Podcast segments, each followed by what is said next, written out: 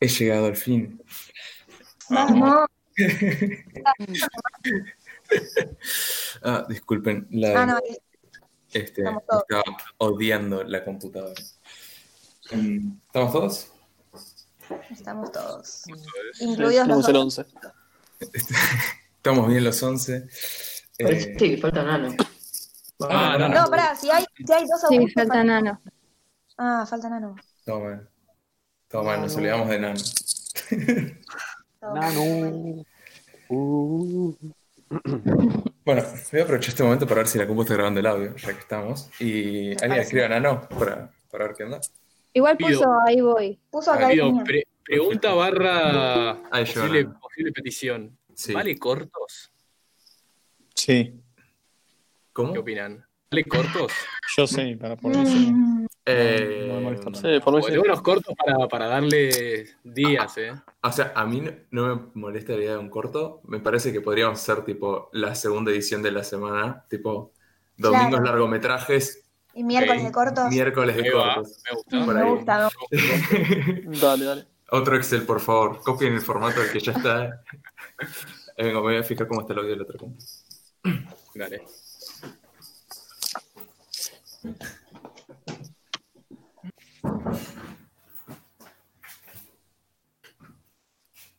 Bueno, yo estaba hablando y tenía el micrófono apagado. Oli. Hola, Nano. Hola, sí. nada. Hola. Ah, ¿Cómo este. están? Bien, ¿vos? Bien. Negro. Hay gente nueva. Tomás, Sí. Joaquín, No, no, no, no hay nadie nuevo. bienvenidos. Somos los de siempre. Somos los de siempre.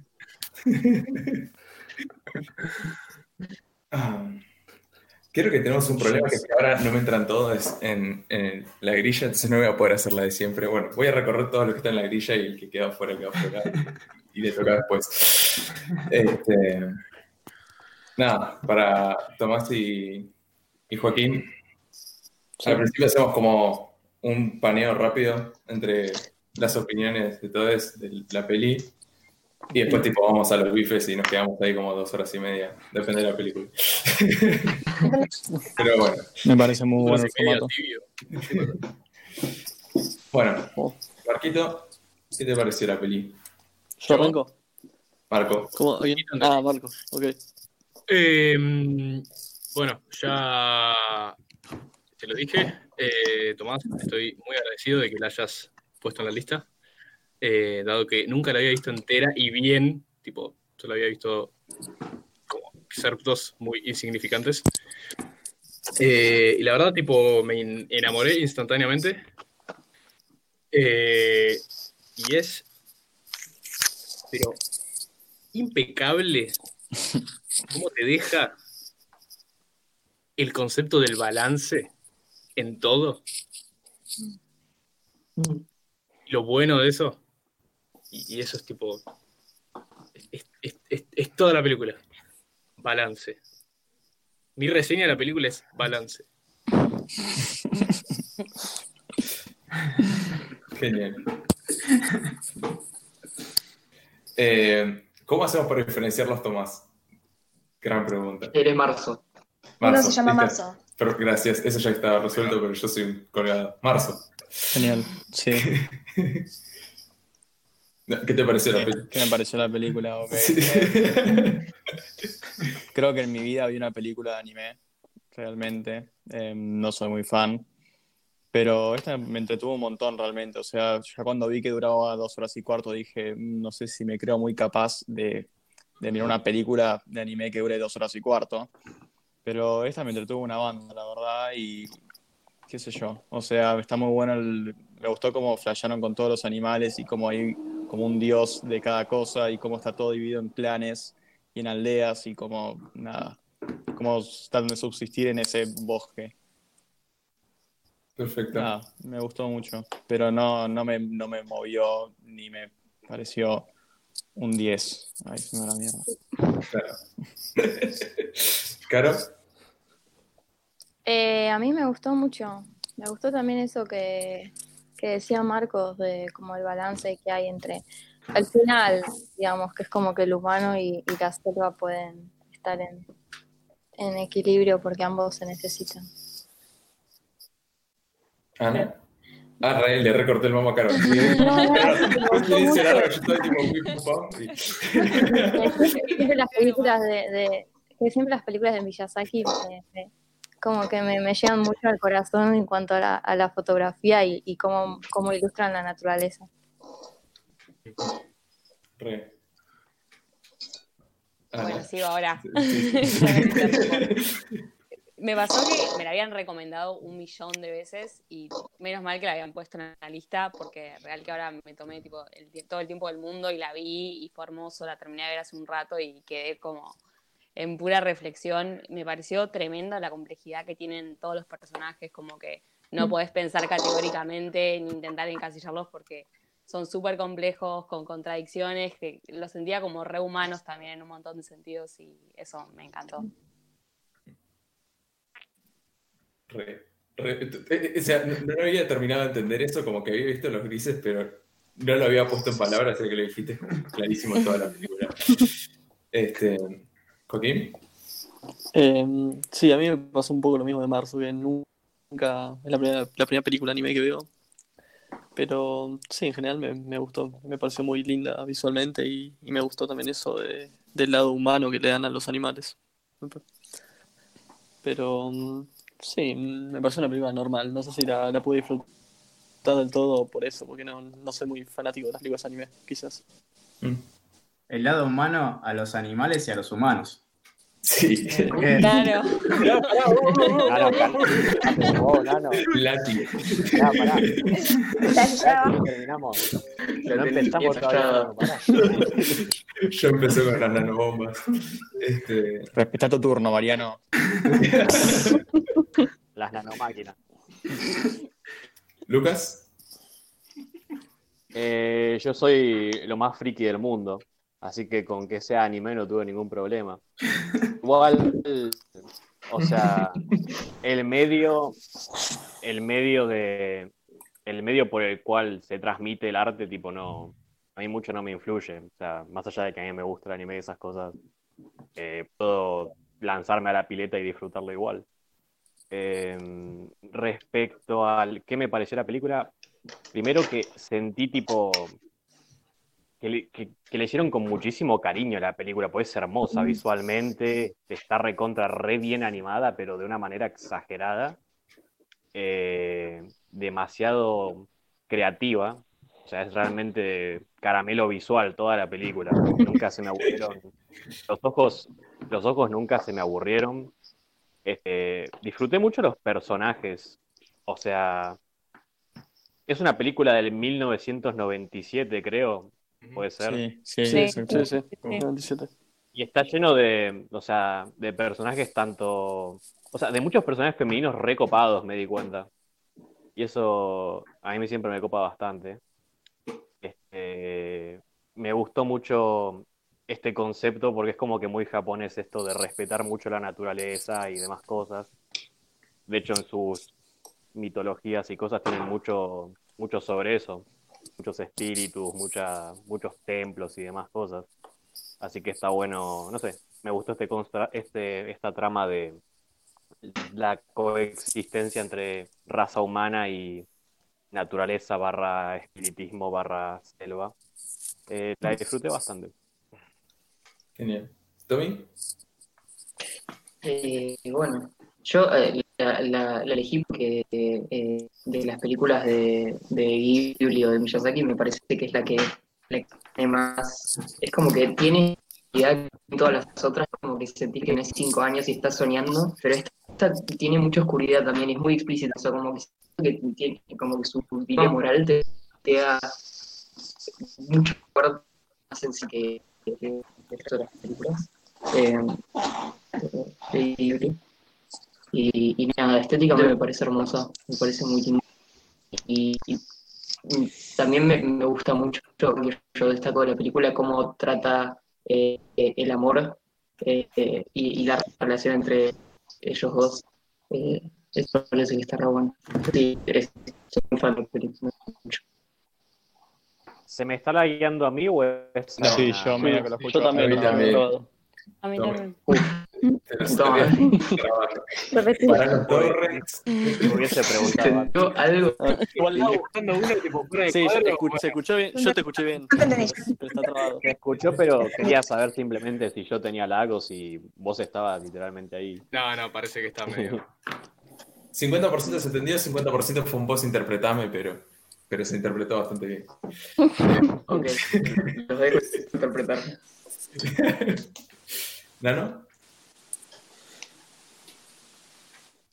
A mí me parece que esta película tiene una búsqueda muy parecida a Stoker en, en algunas cosas, en, Oh, en especial en lo existencial que es, me parece. Sí. Y no es que quiero comparar las películas, pero me producen esa sensación de que cuando la veo no disocio mente y cuerpo, como que me pasan cosas en el cuerpo también, ¿no? No lo veo solo desde acá. Mm. Y terminó la película, yo entré tarde a, entré último creo, porque me quedé en un mundo... eh, Diga ya, Nano. Vamos a ver si llega en el debate, pero. Sí, todavía no me fui, sigo acá. Ah, qué lindo. Me pareció muy buena la película, muy buena. Muy buena. cortita y al pie, me gusta. ¿Florian? ¿O Tina? Em, bueno, la verdad es que es una película con la que tengo mucha relación, ponele. La veía muchas veces cuando era chiquita, eh, así que le tengo como mucho cariño. Y ahora la vi como 15 años más tarde y, como que me terminó de alucinar aún más. Es una de las pelis que me gustan. Eh, me gusta mucho cómo algo que, me destaca, que destaqué esta vez que la vi, eh, cómo tratan los distintos puntos de vista que tienen sobre el conflicto que está pasando eh, las- los distintos personajes y grupos de ellos, que antes capaz no lo había visto y me pareció súper interesante. Y creo que tiene que ver con algo que decía Ana, como que te muestran a los personajes de, un- como de una manera humana, no encasillable. Y, y nada, eso, me, me produjo muchas cosas muy lindas. Visualmente me parece hermosa. Y, y nada, estoy contenta de que la hayamos visto. Creo que todos estamos contentos de haberla visto. ¿Nelson? Ah, yo estaba silencioso a ver si podía escapar. Em, yo, yo le dije a una- tengo una relación muy particular con esta película. Esta es la tercera vez que la veo. La segunda vez que la vi fue hace muy poco, fue hace unos 3, 4 meses. Eh, fue el día que corté con mi novia, volví a mi casa de mis padres y fue la primera película que vi. Mi mamá la vio conmigo, o verla es una exageración quizás, eh, excepto que puedas ver con los ojos cerrados. Eh, pero por momentos la vio conmigo. Eh, La vio con el alma. Sí, y, bueno, y es, es- es una, personalmente una de mis películas favoritas, creo que visualmente es, y pongo la mano en el fuego, la película más hermosa que vamos a ver. Eh, no tengo la menor duda. Acompaña esa mano, me parece, ¿eh? Gracias. Es muy linda la película, boludo. Eso no, Sí, sí, sí. no hay ningún tipo de debate linda. ahí. O sea, Es preciosa. sí, o sea, todo. Y bueno, nada, voy a dejarlo ahí porque podría al, al monje chanta ese, al enano. Me da mucha potencia. Sí. Lo Sí. odié durante toda la película, desde el comienzo. Yo sabía que iba a tramar algo. Creo, creo que es el único personaje, es, es tipo el personaje menos ambiguo de todos, ese Sí. chamán. Es como, minuto uno ya decís como, este es un forro. Sí, sí, sí, sí, sí, sí, sí. Re, re. A mí me gustó mucho es que... Ay, bueno, habla vos, querida. Ay, no, no, seguí hablando. Tu casa. Hablo yo. Sí. Eh, me gustó mucho que el personaje así, Taka, era el, el nombre, sí. Eh, no haya caído en eso de, de tener como una relación amorosa con esta San, como que pensé que iba a ser, que iba a pasar eso porque es algo muy cliché y, y no, nada que ver. Y nada, me gustó mucho. Quedó abierto. Es algo eso. que me pasó re... Sí, ¿no? Sí, quedó abierto. Sí, sí. Diría. De hecho, para mí no quedó abierto porque él le dice, voy a estar acá nomás. Y ella Claro, dice, tipo, Sí, pero- visitar. Re tienen un, un vínculo. Como que no, eso es obvio, re tienen. El punto es que la Claro, película claro, no. generan un re la vínculo, película, pero no, claro. no pasa eso, de tener la Claro. típica enamoramiento. La película como que no, Habla no de- usa eso. Claro, Eh, habla no. de que, En torno a eso. De que el romance, el romance no se necesita pegado. consumar. Claro. Yo lo que la, siento, la- expresión estándar del romance de eso, claro, la pegadera. yo lo que siento también, lo vi yo, es como que el romance puede, puede tomar más Sí. tiempo, lo sentí así, como que como Más- quedaron, como más quedaron esos formas. términos de Más bueno, formas. bueno, Más claro, formas. o sea, Más como quedaron formas. estos términos de, Mm. de como que bueno, tipo vos no te venís a ir conmigo ni yo con vos ni nada de eso, pero bueno, eventualmente nos vamos a visitar, como que yo siento que si Marzo dice que le, sor- va, que le gustó que no hayan terminado juntos. sí, Sí. bueno, No, no. En Sí. teoría yo no sé qué tan separados terminan. No, Creo que que le gustó que, la película no dependiese de un romance para, Claro, para exactamente. validarse. Creo que quiso decir eso. También. Igual nos falta una Yo opinión flashé todavía. como más tipo que sus almas seguían conectadas. Sí. Por eso como que el, el espacio, digamos, físico-temporal no era necesario. Más allá de que se como aparte es, mu- es muy seco como, co- como hacen ese, esa suerte de adiós. Es súper seca. Tipo, la chavana, che, te amo, pero no van con los humanos. Corta. Bueno, estoy cerca. Dale. Y es como que está todo bien, pero no necesitan más que eso. ¿Para cuál? Eh. Igual como se corre el renunciar a todo por amor, o sea, no voy a dejar de ser quien soy. No, claro. Eso por Y ellos son, Claro. libre. ella es Claro. un ser del bosque, pero que es humana, y él es un humano que respeta el bosque, como que tienen Claro. lugares importantes, no Otro ejemplo de Balat, Jing y Yang. Pero también está bueno porque no, para mí, no, no sé qué hay quien dijo que fue seco, pero para mí tampoco fue un adiós dramático de no nos vemos más, ¿entendés? Como- Sí, sí, sí, sí. Claro, cuando Vamos decía de- seco me refería un poco más a eso, tipo anti romance estándar. Es que Claro. para mí tiene un aspecto de romance estándar de que hay como una suerte de predestinación entre los dos personajes. O sea, Sí, él, claramente dice, la- desde el primer momento en que la vi ya sabía. O sea, Sí. sí. Pero no sé si, No, real- el no sé si realmente se refiere a algo amoroso. Era como algo medio kármico para dice mí. eso. Yo creo que no es más complicado que el tipo la vio, le gustó y bueno, eventualmente eso puede pasar, tipo, no creo que sea tan, tan complejo. Yo no sé, pero- no sé- no sé si fue un la vio y le gustó. sí, yo no lo pondría Para mí, Fue más como un- de ninguna un la vio, veo que tiene una misión, veo que está pensando algo, veo que algo está arreglando y o parece tener buenas intenciones o parece ser interesante y como que ese fue el lance del chabón. Puede ser. Mm. ¿Alguien le falta decir su, su primera, sus impresiones, quiero decir?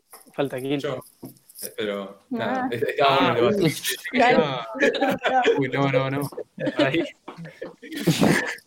No, no, está bien, tipo, o sea, no, no, no sé si tengo muchas cosas más para sumar a todo lo que ya dijeron, solo Decís eso Esto que, siempre. esto que decía Nano, de, de que genera cosas muy físicas, tipo a mí ya, o sea, me senté a verla y en los primeros cinco minutos cuando el chabón se va de la aldea y viene la hermana y le da el collar, tipo ahí ya casi me dio un, como dice Tommy, me dio un ahí. No es la hermana, es la prometida. como, No, no es la hermana. No, No, no, la hermana, es la hermana. Según los subtítulos del hermano. No, no, no. Es la prometida. No, es la hermana. dice la hermana. hermana. Una hermana menor. Esto dice la hermana. Yo creo que sí, yo entendí que Investiguen. hermana, ¿eh? Investiguen un poquito y van a ver que en realidad es la prometida por querer al príncipe. Yo sé que él le dice hermano entre comillas, pero en el contexto significa otra cosa. Es la prometida. Es ser. prometida porque ya la, la refletó. Ok. aún así, aún así me, me chocó un poco siendo la hermana, o en este caso la prometida, como un che, chau, no me olvides. Claro, le dice te amo en un momento. Bueno, puede ser un amor de hermanos, obvio. Bueno, pero. Eh, es como ese, ese adiós fue como. ¡pah! ¿Viste? Sí, Y el chabón después se queda en el. En, Sí, en el pueblo de hierro. papá, no, no me acuerdo cómo se llamaba. Eh, la ciudad del Pueblo hierro, como, como la traduce. Y la otra chabona ahí. no vimos. No hay casi, no hay casi retención del otro en esta película. Claro, claro, Se dejan ir. A él le pasa algo que tiene que solucionarlo porque es el último príncipe y bueno, lo lamento, nos veremos Claro. después. Hay mucho movimiento también. Es que ni siquiera lamento, es como tengo que ir. eh, Todos esos desastres se dan muchísima naturaleza, Mm. Sí, sí, sí. pero muy fluidos. sí. ¿Qué dijiste, ¿Qué Nano? dijiste, Hay mucho Hay mucho- movimiento. Sí. Hay- ¿Por qué? Sí. No solo de. Más allá de que veo como que el terreno no parece gigante. Bueno, tal vez sí. ¿Qué es el terreno, Nano? ¿Qué es el terreno? ¿Qué? ¿El, el bosque? Eh, el La aldea. planeta, sí, el bosque, la aldea, todo, Claro. todo lo que, lo que pisan los, Sí, ok, ok. los personajes. Eh, me parece, o hay mucho, hay mucho que corren también, como- y, y no, es, no es el correr de humano, es como lobos que, Sí, Sí. hay mucho de eso. que eso te, te- es como que sentís el viento en la cara mientras Remete en corren. la jungla. Se remete en la, remete en la jungla todo eso, sí. Sí, Y- sí, entiendo. O sea, no es una película quieta, No, No, ni en pedo. Salvo ese momento donde aparece el dios, Mm. el dios de la selva, básicamente. El espíritu del bosque. que hay una, Ok. el espíritu del bosque. Mm. No sé, la sentí movida la película. Sí, sí, sí, entiendo. Muy movida, siempre hay acción. Claro. Sí. A, mí, cambio. a mí- a mí me pareció ahí otro ejemplo de balance. Eh, tiene unos sutiles y quizá no tan sutiles momentos de quietud Sí, son muy claves. No solo por lo que pasa en esos momentos, sino por cómo te baja esa misma quietud, cómo te baja un cambio. Hay también eso es como mm, algo que más o menos tiene que tener toda película. Es que pon- cuando aparecía el rey este, el que, el de los cuernos, que era como para, yo lo, lo tomé como representación de sabiduría, y ahí paraba cuando mostraba cómo él pasaba entre los, entre los árboles. Mm, sí. Sí, sí. pero ¿sentís en disputa o en equilibrio el movimiento en versus la lentitud? En equilibrio. Porque también plantea una temática de, de disputa entre el, Sí, el desarrollo y lo quieto. sí, porque también todas las partes que son así con ese movimiento que decís son de peleas o de humanos destruyendo cosas y estas De partes quietas. Y es Claro. todo eso de la moral. Claro. De hecho, los humanos para mantener la forja viva tienen que mantener un movimiento continuo. Sí, Es verdad. es verdad. El sol, ¿cómo te quiero?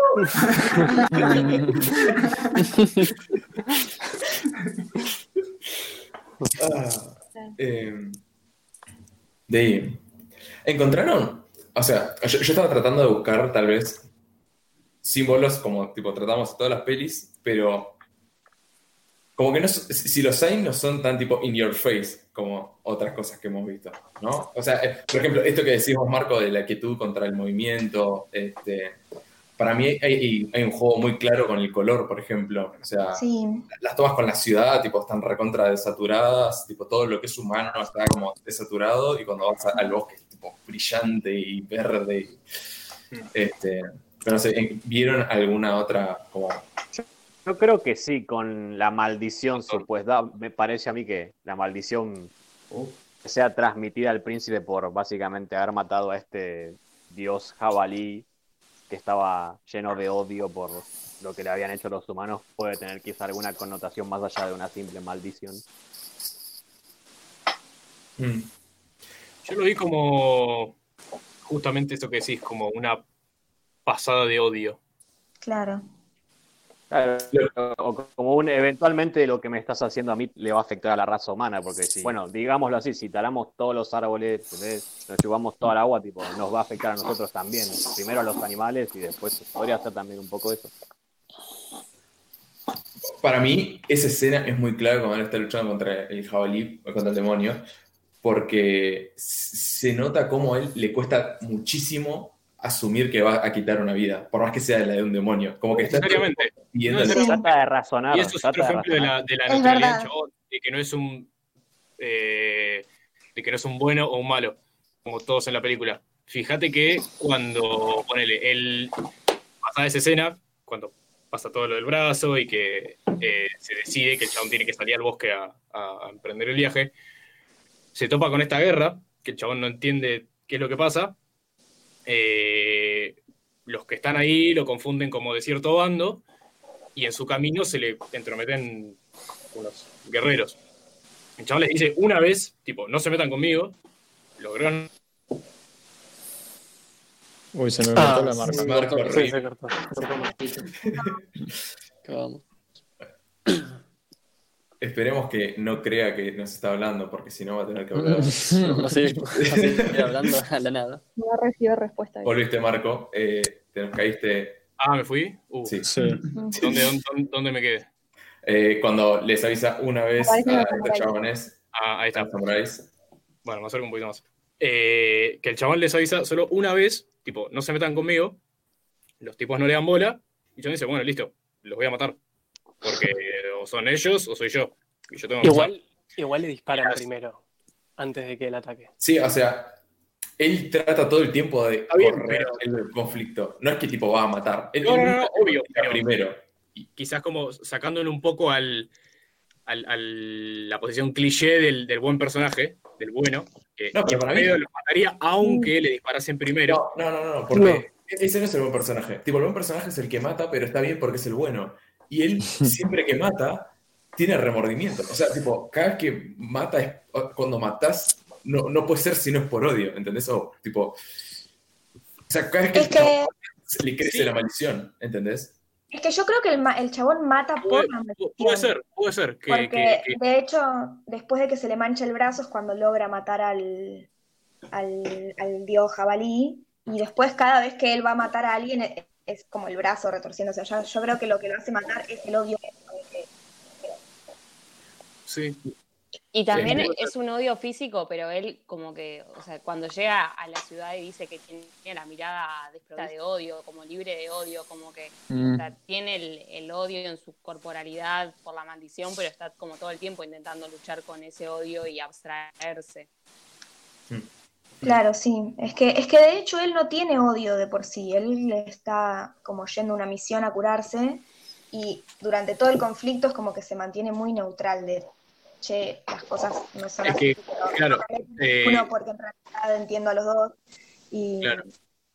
Es que si bien est- está buenísimo esto que plantean de, de- de que el odio, maldición que le llegó es el odio que lo impulsa a, a matar, No sé si se ve que lo Eh, impulsa a matar, pero digo, eh, eh, él, él no mata por matar, como todo el Claro. resto. No, no, eso es obvio, porque él mismo también explícitamente dice, "Es- me siento culpable por haber matado a esos hombres. Eh, pero bueno, esto suma también a la, a la posición neutral del chabón, eh, que eso, que no, no, no lo piensa en el momento. Está bien, puede ser en parte por esto que decimos de la, de la maldición, pero, pero aún así, de la misma manera que eh, hay un montón de ejemplos de cómo la naturaleza también se mantiene neutral en todo.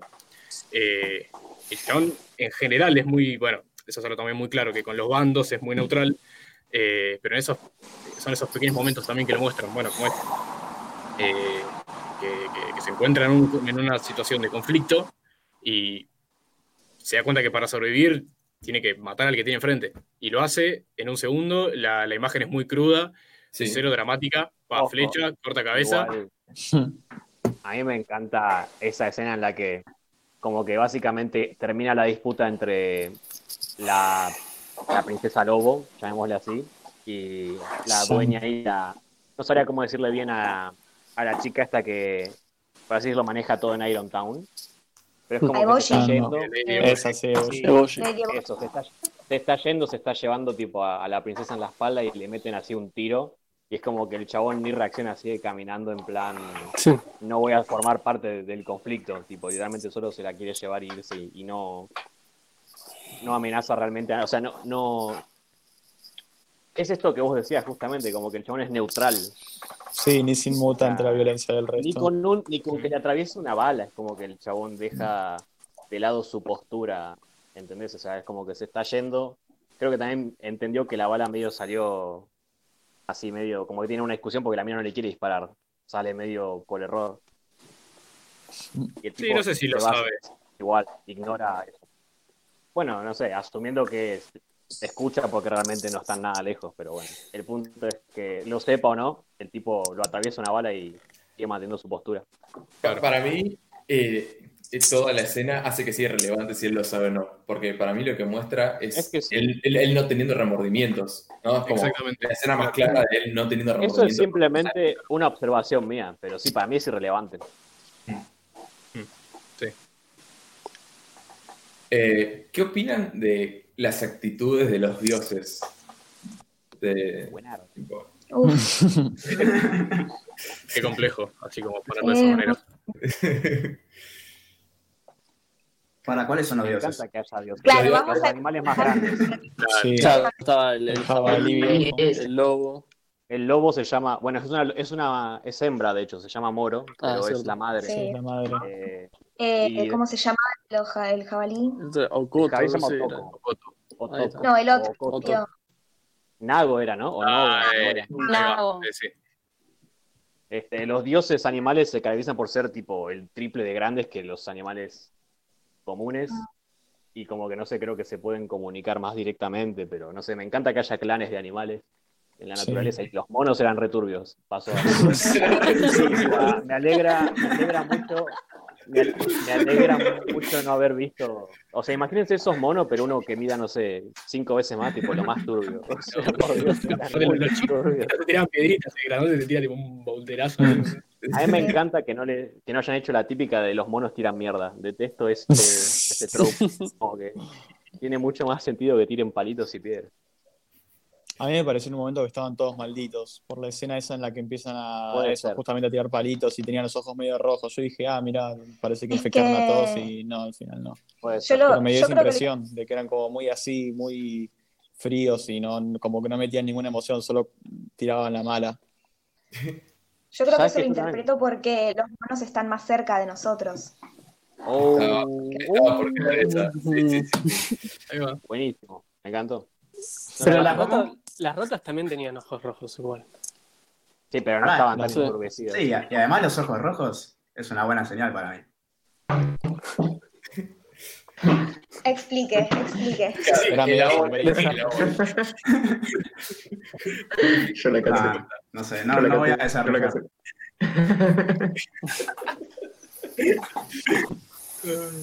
Brutal. Este, nada, pa- para mí lo- los dioses lo que tienen es que, si bien están como del bando bueno, al, dejarse tipo invadir por el rencor, eh, que encima justificado, ¿no? Como en, esta línea de las cosas son re grises en la película, eh, es como, no sé, tuve mucho conflicto con lo, no solo lo gris, sino tipo lo neutral del personaje principal. O sea, si bien es como su virtud, de a ratos era como tibio, este, tipo, Sí, sí. anda a agarrarte los bifes. Pero lo, mand- lo mandaron para que veas con ojos vacíos de odio. O sea, toda su tarea era no engancharse a trompadas. Yo estoy seguro que él quería igual. No, no, No sé, amigo, yo cuando vi que tiene el brazo poronga ese recontra épico, dije, ya fue agarrar arco y cagar todo. Y fue buenísimo, buenísimo. Sé que no es el enfoque, pero. Bueno, tipo, bueno me ni, él, ni él sabiendo que tiene eso lo, lo usa de esa manera. Claro. Pero amigo, tira, tira una flecha, le pega en el mango a una espada y le arranca la cabeza a un tipo o el brazo de casualidad. le arrancan los dos brazos. Es buenísimo, es buenísimo, me encanta. Yo al principio de la película no entendía si esa maldición que tenía en el brazo era como que lo estaba perjudicando a, a- a tirar con el arco y flecha o si era que lo hacía más como poderoso y más ágil en todo Claro. sentido. Le daba fuerza, le pero lo debilitaba. en la cabeza. Más destructivo. Sí, eso. Es como que le daba, Le daba agilidad para la destrucción. le daba momentos de fuerza, pero después. Le daba momentos de fuerza, pero después como que le pasaba factura. Eso es lo que le hacía, básicamente. ¿Y Sí, que esta que habilidad cierto Sí, ojo, igual Como también le da la habilidad de, de abrir la puerta cuando se quiere ir de la ciudad. Y sí, le da fuerza. Yo, yo voy a Pero tirar que. no. No, no, sí, sí, que sí. le falla cuando está sacando el lobo. Como que de repente Sí. había momentos en los que era súper potente, pero cuando Sí. más la necesitaba, por ejemplo, para salvarla a Sam, si es que estaba Sam ahí, no, no le reaccionaba. ¿Creen, ¿Creen que esta habilidad destructiva tiene que ver con que el odio de Dios haya venido de una Uy, no, te entendí. No, no te No escuché. Bueno, de vuelta. ¿Creen que esta habilidad destructiva que le da la maldición tiene que ver con que el odio este surgió de un disparo de una bala? Ah. No, no, para mí es solamente por No el odio. Para mí por el odio. Yo Y- creo que que- es como dice, el odio te da Puede fuerza, sí. pero a la vez te quita... Pero a lo que voy es que pasa este odio, este odio sale de la destrucción que están haciendo los humanos. Sí, sí, Puede que definitivamente. sí, porque hace, sí, porque hace una parte mucho énfasis en el- la bala. Por eso. Es O sea, verdad. yo vi como que La bala negra, como se, también el consume de negro. que simboliza la destrucción que están haciendo los humanos y le pega esta maldición a él y él empieza a destruir humanos en los momentos en los que toma más el poder la maldición. Mm. Claro, es verdad. De hecho, Sí, cuando sí. estaba con la, la, due- la dueña, quiero decir, oh, no me acuerdo el nombre de esta mujer, por Dios. Eh, cuando está con ella, claro, cuando está con ella, con los leprosos, tipo como que el brazo solo la quiere partir en dos, literalmente, y Sí, verdad. le cuesta controlarlo. Es como que el brazo tiene, como que juzga sus propias batallas. Claro, Sí, sí, sí. Hay, había una publicidad en la calle, un cartel de un energizante. que tiene que ver esto, me encanta. Ok. De desarrollar. ¿Para qué viene? No me lo acuerdo muy bien, pero era algo así como, como amigo puedo ser, puedo cometer errores, pero como enemigo soy perfecto. Y, y me habla un poco de, de este, este odio que él tenía, cuando se activaba, era muy, eh, destructivo. Eficiente. muy eficiente. físico, sí. O sea, no, fa- no fallaba, no fallaba eso. No la para nada. Sí, sí, sí. Para mí, el, el odio lo que hace. O sea, si, a, la vez que el odio te enseguece, te deja las cosas muy claras cuando estás enseguecido por el odio, ¿no? Como, para, Sí. para el odio, es muy claro que si mataba a esa mina en ese momento, se iba a resolver tipo, prácticamente el conflicto, ¿no? Como nadie iba a querer. Pero uno viéndolo desde afuera entiende que en realidad no es la solución al problema mayor, ¿no? Como que los Claro. conflictos vienen por otro lado y que hace falta como un cambio mucho más grosso que dejarnos llevar por el odio y matar a alguien, ¿no? Y volviendo a lo que había dicho antes, ¿no? Como que a mí me daba esa impotencia de, por favor, hace algo, chabón. ¡Qué tibio! Para, para mí, esa es la película hablándome a mí, diciéndome como, tipo, ojo, tipo, vos también tenés como este odio o esta, este snap de decir como, bueno, ahora hay que actuar porque tipo, si me quedo me van a hacer mierda y el chabón te demuestra toda la película que igual quedándose en esa postura y como poniendo siempre la otra mejilla, pero tipo no dejándose pasar por encima, como es muy compleja la neutralidad, no es tipo una neutralidad. Es recontra, es re zen el chabón en ese aspecto, porque tiene una templanza bárbara. Pero está bueno que no se deje pasar por arriba cuando sabe que no hay otra forma, eso me parece piola también. Claro. Es realmente un Ah. un, pacifista. A, a mí me gustaría saber qué piensan de, de los animales tan violentos. Como son bastante Ah, que son- eran todos muy rencorosos. como sienten que eso es en respuesta a o que es una cualidad de ellos en sí y que están en esa dinámica como respondiendo, pero yo me lo, lo empecé a cuestionar, es como, ¿qué pasa si todos los bandos de animales los reemplazas por otros humanos? De repente es como, no sé por qué tienen como la, la cosa que está moralmente bien en, en, por ejemplo, esa manada de jabalí yendo a la guerra. Eh, Porque A mí me parece que Sí. es muy de interesante. repente esa te pregunta, muestran marciales. Porque te, te muestran los animales que, que nunca nos quieren mostrar también, o que, o que no vemos en general, diría. Que nosotros le, le decimos más humana, Mm. pero no sé si es eso. Es.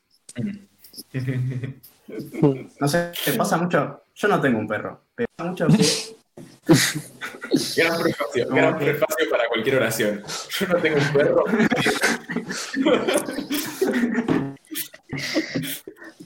eh, pero no puedo evitar pensar que un perro es, es algo eh, muy bueno. O sea, como. Claro.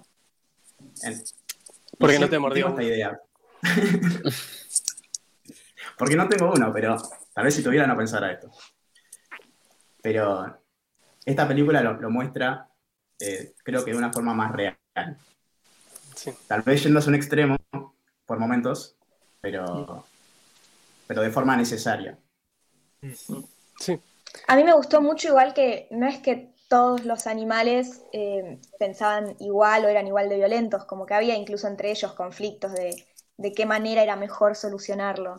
Y si, si hay que confiar en este espíritu que supongo yo que es como un dios superior a ellos, si es que existe una Aparte dijeron jerarquía que el clan de los jabalíes era re orgulloso en particular. Claro, entonces Mm. es como si fueran, eh, como que Sí. cada dios tiene también su perspectiva de la Sí. situación. Eso me pareció muy Claro, interesante. claro. Y sumado todo junto, eh, ahí es otro ejemplo de la, el balance o la neutralidad de todo el reino natural o animal, eh, contrario a, a como solemos creer que natural es igual a bueno Sí. de por sí.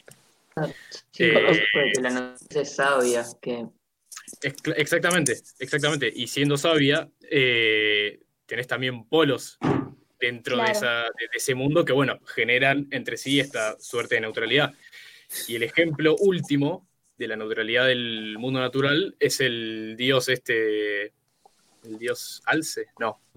El, dios del- el, el espíritu del bosque. El bosque. O el Nightwalker. Sí, pero era un Alce, no, no era. ¿Qué No, era? era un Era, ciervo. Era- es un ciervo, un ciervo igual que el ciervo que tiene él. El ciervo. Eh, que bueno, es como, el, es como la representación más pura de esta neutralidad, eh, por lo neutral que es el personaje. Eh, muchos ejemplos. Este, cuando le cura las heridas al principal, pero no esta supuesta maldición. Cuando decís, ah, bueno, pero si vos sos como tan poderoso, curaré la maldición y ya está. Hay un montón de cosas que ya están resueltas. Eh, el hecho de que no es tan todopoderoso y omnipresente como te lo pintan ser, es perfectamente matable, eh, toma una suerte de rencor cuando lo matan. Eh, la expresión también del animal es súper neutral. Eh, Yo- Sí, yo no sé si concuerdo mucho con vos. Con Sí, esto. Y te voy, te voy a decir por qué, qué cosas no concuerdo con vos y por qué. No concuerdo con que sea neutral en el aspecto de que no lo haya curado del todo, porque creo que justamente él estaba ahí por alguna razón y tenía algo que tenía que aprender, entre comillas, y, y si no, también teníamos película. Eh, y, creo que el personaje tenía que mantener su maldición hasta el final para que las cosas terminasen siendo como terminaron siendo.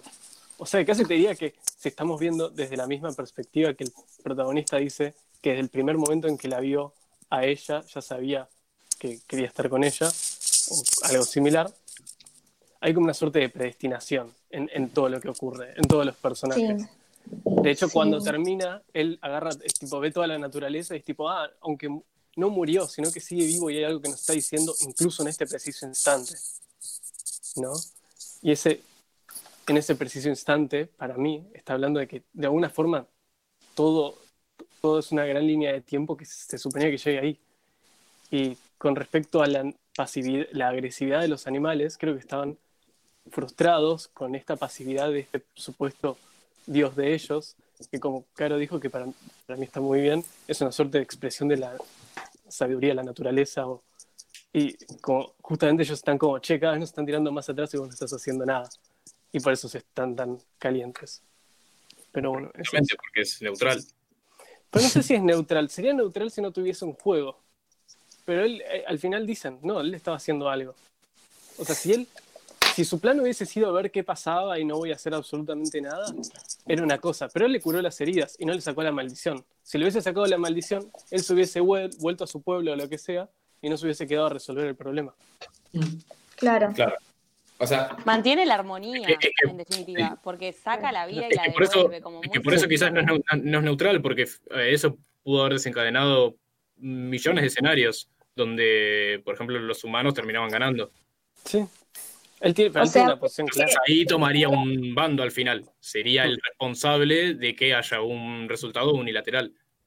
Vos decís que de alguna manera el Dios es como que sabe que él tiene algún tipo de misión divina para, para solucionar el conflicto. Y de hecho, cuando él llega al.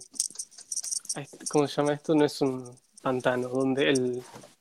Cuando, cuando él llega ahí, se empieza a curar y de, de repente lo ve entre los árboles. eh, el, el dios se, se gira así y lo mira. Y no hace absolutamente nada más que mirarlo. Claro, sí, sí, sí, él es como Y bienvenido. después sigue caminando. O sea, Sí, de claramente hecho- vio.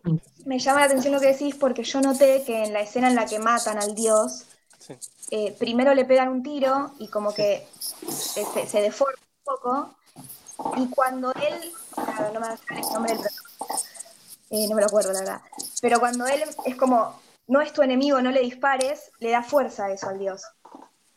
Sí. Entonces es como que me, me parece muy interesante cómo lo asocias, como que él tenía ese destino y el dios lo sabía, que, que él era el que tenía que esa tregua eh, entre humanos y, y bosque.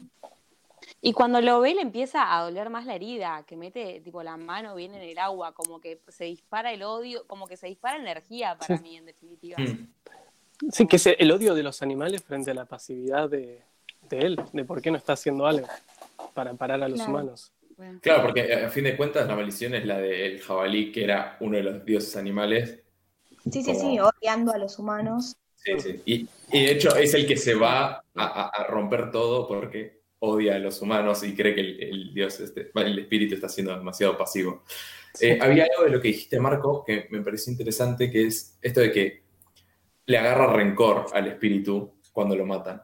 Y para mí no le agarra rencor, para mí lo corrompen, que es distinto. Para mí lo que hacen los humanos en la película es corromper y como desvirtuar.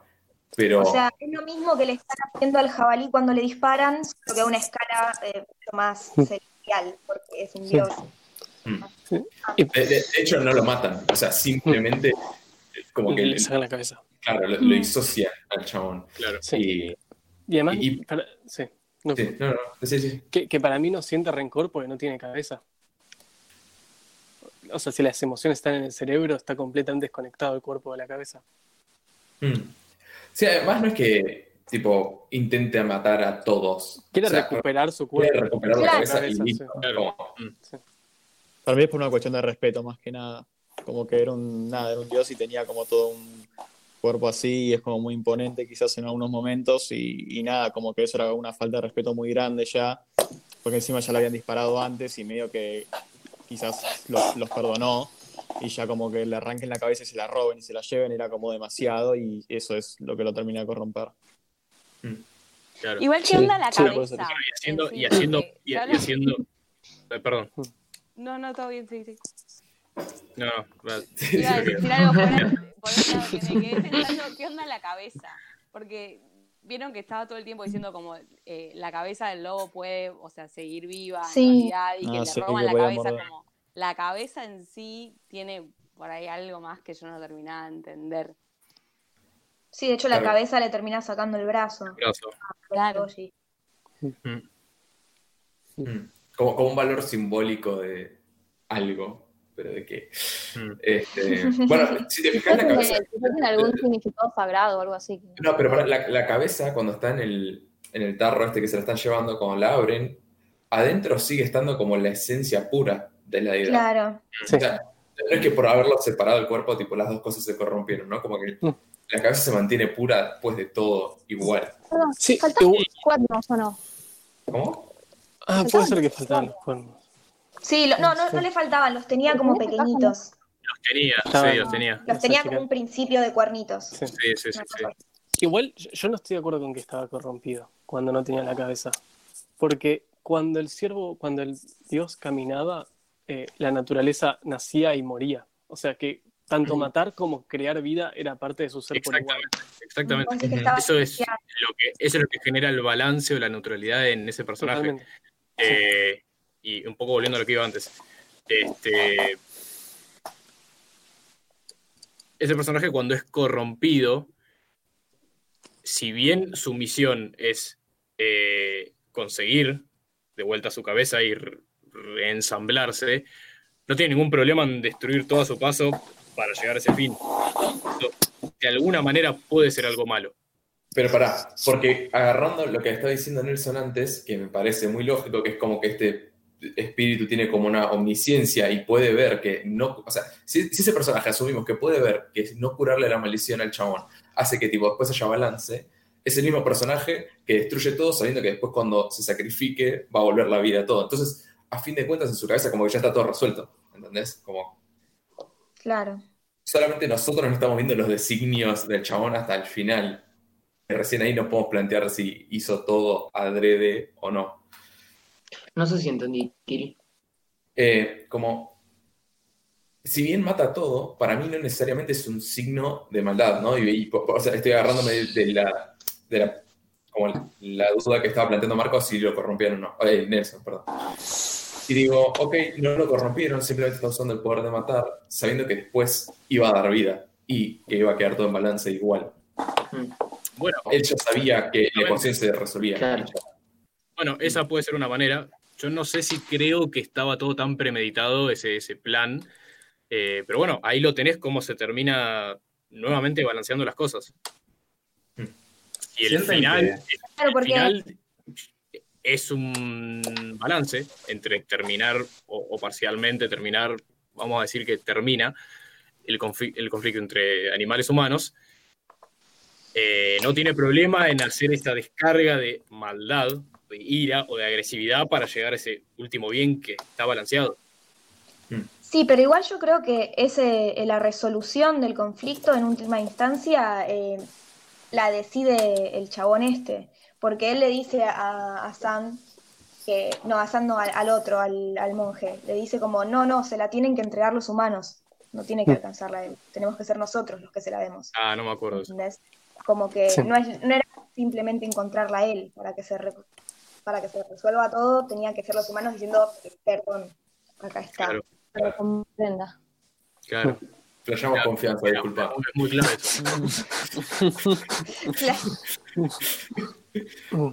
Nano iba a tirar. Yo tenía una pregunta, Tire. sin fundamento alguno. ¿Sienten que la película cuestiona el tiempo? ¿En qué sentido? Sí, ¿en qué sentido? ¿Cómo? Qué plan. Bruh. Dijo sin fundamento. Dijo, dijo pensé- Dijo yo pensé sin en el fundamento, lo tiempo- primero que le piden el fundamento. Diana. Yo pensé en eso como la consecuencia de las acciones, como que había personajes como mucho más preocupados en el corto plazo y en resolver los problemas de ahora, como, no sé si lo pensás en, ¿cómo era? ¿Ebroshi era? El nombre. Ceboshi. Eboshi. Mm. Eh, me costó. Y que ella por ahí estaba más pensando en los problemas de los humanos, en, bueno, salvar a las prostitutas, en los leprosos, como en todos problemas mucho más humanos que en realidad están terminando con toda la armonía de todo el universo, más o menos. Y por ahí, bueno, los animales también, como que te- veía que los personajes estaban pensando muy en lo inmediato y en los problemas concretos y por ahí no midiendo tanto las consecuencias futuras de sus acciones, como lo que eso podía llevar a largo plazo a una destrucción de todo. Hay una frase que la voy a citar horrendamente mal, pero es algo así como eh, ah, The road to hell is paved with good intentions. Como que el el camino al infierno está tipo empedrado con buenas intenciones y para mí es claro en los dos bandos eso. Sí, Como, sí. todos están tratando de hacer el bien, pero Claro. el, que el bien que están tratando de hacer hay ignorancia en el bien que tratan de hacer. Eso mismo, eso mismo. Porque Sí. si ellos tuvieran el bigger picture, que es esto que está diciendo vos, Ana, como que se quedan muy en lo inmediato, sí, pero si ellos vieran toda la imagen, realmente decidirían cuál es el bien correcto, entre comillas, ¿no? Como tipo, el Pero para vos, ¿qué te da la capacidad de poder hacer eso? ¿Cómo? Aunque para vos, ¿qué te da la capacidad de poder ver? La imagen completa. El protagonista viene de otra tierra. Eso El también que protagonista viene de otra tierra que es como mucho más antigua. Más antiguo porque son Ebishi, que es un, es un clan que casi se extingue en Claro. esa época de Japón. Perdieron la, la guerra y bueno, que se extingue. Y es como Bueno, que... pero ellos estaban como, vivían en más armonía con la naturaleza. Hay una cuestión Sí, no están tan industrializados. Sí, no estaban haciendo, era tipo una aldea tranquila, no había, no veías ningún tipo de fundición de hierro ni nada, así que Claro. no talaban casi árboles, o sea, no jodían con la naturaleza. Claro. Y por lo que pasó, en Iron Town le llegó este, este dios jabalí Nago, creo que era que se llamaba, Sí. y, y bueno, tuvieron que lidiar con él. Entonces yo creo que el protagonista tiene esa especie de bigger picture y por eso también creo que es que él puede mediar también las dos situaciones. hasta- Claro. Sí. Pero por, porque Sí, él sí, es puede separar sus emociones de la- del problema. Porque él está yendo sin ojos, con odio, sin. Claro, sí, él es enojo. aceptado en el bosque por todos los... eh, Exacto. no me salen los bichitos. De hecho, lo que Pasa tiempo que por él- todos lados. Pasa tiempo, claro, cuando él va al pueblo le pide, pasa tiempo con los hombres, le pide a las mujeres si puede ver cómo trabajan, trabaja con ellas, va con la líder, después cuando está en el bosque, camina por el bosque, habla con los bichitos esos que están en el bosque que son preciosos, después se junta con los lobos, pasa un rato, o sea, digo, él tiene la bigger picture pues estuvo en los dos lados. Sí, sí, es que Aparte se tomó el tiempo, se tomó el tiempo de intentar comprender, o sea, Antes de actuar. claro. Sería es muy buenísimo de personaje. que cuando él va a convivir con la gente, la gente sea maligna, pero para mí lo que la película está diciendo es como nadie actúa por el mal, ¿entendés? Como, o sea, Claro, el- esa idea de que nadie- es malo, sino que desconocen lo que pasa del otro lado. Claro, Y una vez que, que se dan cuenta de todo lo que pasó, es como, ah, mirá, gracias. claro. Claro. Abriste el panorama. No, no, to- todos tienen un fin bueno, por lo menos para sí. sí, y no es tan para sí, o sea, porque fíjate, los líderes todos quieren que sus pueblos estén bien. Bueno, para sí, en este caso para su bando, ponele. Sí. Claro. Excepto no, el necesaria- lobo. no necesariamente para varios lados. O, o- Igual o- también, también están como estas, estas, estas- estos demonios de los que hablan. Sí, la, corru- la corrupción que tienen, sí. Mm. Me pareció clave lo que acaba de decir Nelson, que es que el monje no tenía como intenciones mayores para con otra gente, ¿no? Es como el personaje, que era lo que yo decía al principio, no es el menos gris de todos, es el que quiere todo para sí. Y de hecho es como... Yo el lo que mueve- como el monje. ¿Cómo? ¿Cómo qué? ¿Qué? Tonto. No, Como- Ay, no, Ay, no, no, no, no. entendí. Sí, no escuché. como tonto. tonto. Por ahí, por ahí no lo terminé de interpretar tanto, pero al principio lo sentía como que tonto. Como... Por ahí, por No. eso que quería No, no se sé si- hacía el tonto, se pero hacía sí el me tonto que parece- es muy diferente. No, no sé, yo no, no sé si era tonto, pero sí me parece que era mucho más ignorante que los demás. Como que... No, él, él es el egoísta. Sí, es mucho Egoísta muy sí, egoísta. egoísta totalmente. Porque fíjate que él es el que dice, eh, como vas a matar a un dios, que otro lo mata en realidad y vos tipo, Dejando de la Sí, cabeza claro. al yo iba a abrir para siempre. Y él es el que está todo el tiempo jugando como a todas las puntas que puede, como él es el que está con el emperador y con los samuráis, y tipo cuando se vayan los de Iron Town, van a invadir Iron Town los samuráis, mientras él mata al dios y se queda con la cabeza para que, tipo, y se consiguió el pardon para que tipo a él no lo manden en cana y encima cobre la guita. Entonces como él está jugando. Es un oportunista. Sí, sí, Me parece muy interesante. Me parece interesante esta contraposición que surgió porque tanto él como el protagonista están en los dos lados. Sí, sí. Iba a Claro, decir lo es, como, es como la antítesis de- del protagonista. Sí. Más o menos se maneja de la misma manera, pero bueno, con fines bastante. Con ideales Claro. totalmente opuestos también y maneras de manejarse totalmente opuestas, sí. Y ahí está la motivación también, que es lo que os dijiste. O sea, acá good intentions definitivamente hacen la diferencia, ¿o no? Porque él, su intención Sí. es beneficiarse, entonces no genera relaciones con la gente. O sea, no logra que la gente lo quieran, sino que meramente lo soporten.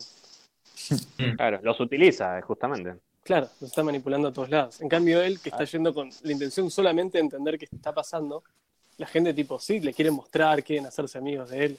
Es como que hay algo de la actitud con la que tenés que... Perdón, y ahora voy a filosofar sobre la película. Pero sobre la actitud que Adelante. estaría indicando la película que uno tiene que tener, que tiene que estar conectada con, con solamente querer entender y algo que habíamos hablado con Kill ayer sobre, sobre los dos principios básicos de la vida, de querer y mostrar que querés. Eh, y yo creo que es como un poco eso. El chabón quiere, quiere entender qué está pasando, muestra activamente qué está pasando y es honesto 100% con todo el mundo todo el tiempo. Eso. Sí. Yo me quedé con algo, eh, eh, es capaz una posible respuesta a la pregunta que tiene antes acerca del tiempo.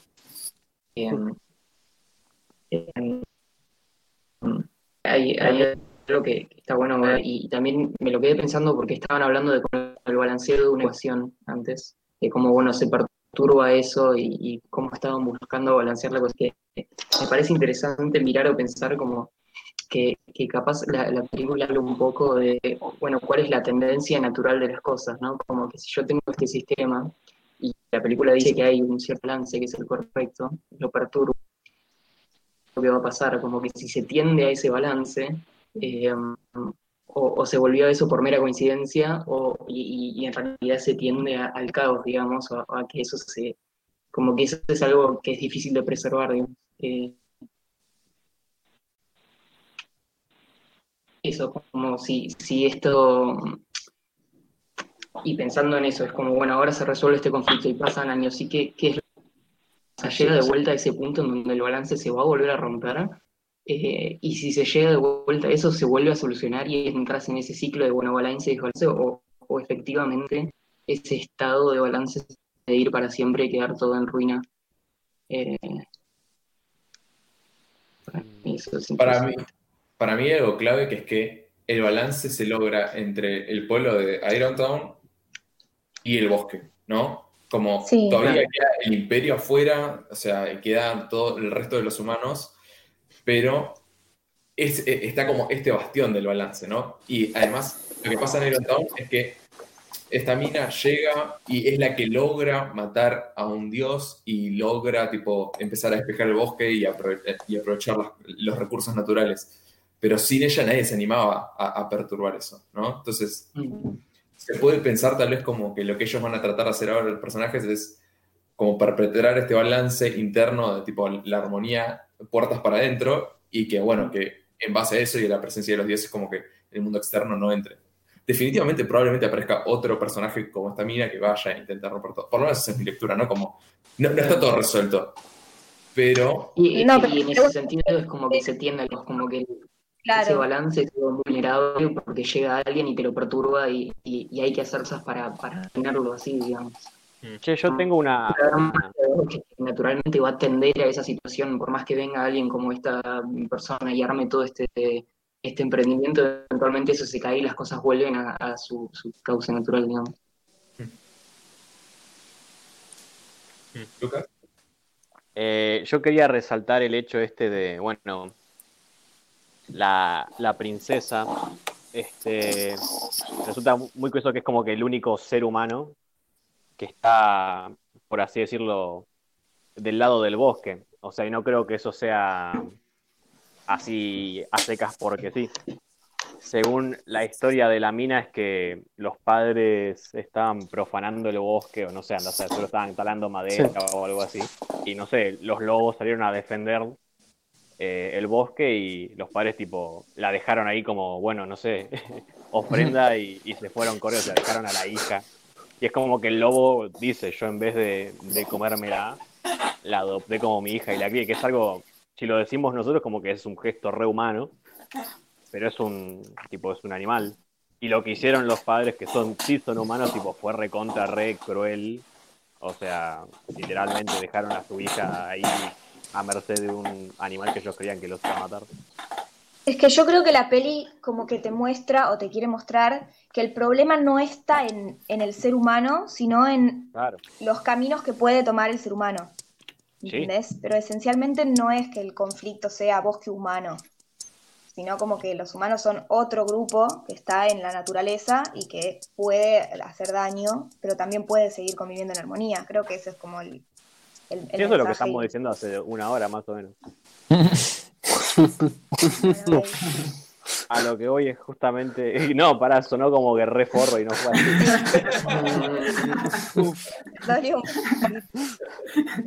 Eh, brutal. O sea, y también quería, como que no sé, resaltar el hecho de que esta chica, que es humana, tipo, tiene bastante odio. O sea, creo que se le nota bastante durante toda la película, tiene bastante odio. Y no hay algún no hay como que manifestación de, de maldición. Eso no, no, no sé si estoy confundido o algo, pero yo como No, que... no, no, sí, es así. De hecho, la traducción de Mononoke, Princesa Mononoke, es la princesa vengadora. Claro. Mm, Ah, mira. Ah, mira. Sí. Está bueno. No. Eh, yo quiero decir algo. Diga. Este verano, ¡Condenito! ¡Mira! No, no, pará, pará, que me puedo decir. Bueno, eh. No, aparte vas a hablar de verano, chabón, no, no. Dale, No, no, no. soltalo. po- podría haber sido en cuarentena. Eh, escuché a mis dos tíos hablar. Que ¿Qué? son una, una- son una pareja y eh, son veterinarios. Y hablaban de que su laburo en un momento, ya no es más, era eh, recolectar miel. O sea, claro, Sí. tenían abejas y. y como que hacían que las condiciones sean las necesarias para sacar la miel de ahí y con eso ganar plata. Y hablaban de esta comunidad de abejas exactamente como habla la película de los animales, como que cada una tenía su personalidad, están organizadas, hay. ¿no? Sí. y fascinados. Ellos decían que las, las abejas son comunistas. Y la reina es como el tirano. No, dice que la reina no, El tinano. que los que dominan son al contrario, como el proletariado. La, la reina no puede hacer nada excepto estar ahí. La reina es una esclava. Solamente tiene huevitos. Claro. Eh, bueno, entonces como esta idea de, de los animales organizados que muestra la película y, y que la organización de una comunidad impacta en el orden en el cual está.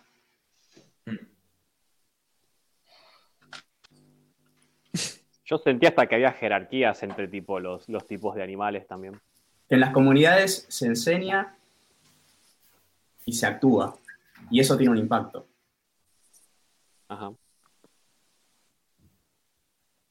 Nada, y lo llevo como a, a, a estas pequeñas sociedades que, que hacemos eh, nosotros acá en la vida. Como que se arman distintas comunidades más allá de los países y demás. Sí. Y cada una tiene su- su propio lenguaje, visión de las cosas e impacto en el total. Sí, totalmente. Y si uno es parte de alguna comunidad o de muchas, entonces uno tiene impacto en lo que hace también.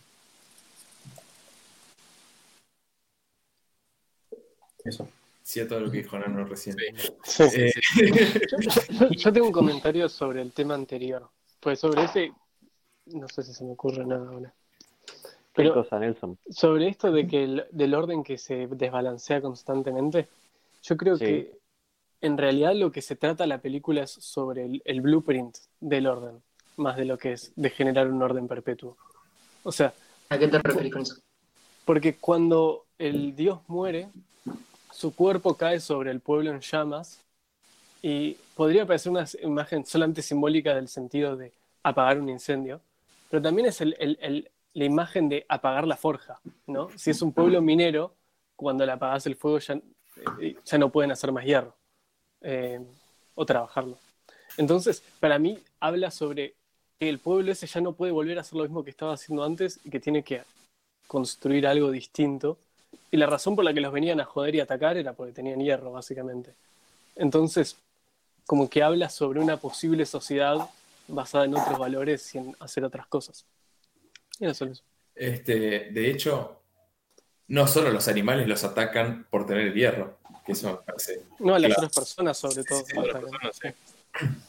Eh, y había algo de lo que había dicho Floren que me pareció muy interesante, que era esto de como que el- lo humano no es inherentemente malo, sino que el humano decide qué hace con eso. Y sobre Claro. eso se me ocurrió, eh, la diferencia entre el humano y el animal es que, o, o el humano y lo natural, es que el humano no solamente puede elegir, sino que lo que haga tiene muchísima más fuerza. Como que las cosas que hacen los humanos en ese mundo tienen un impacto muchísimo más grande que, el que lo- las cosas que hacen los animales. Y Sí.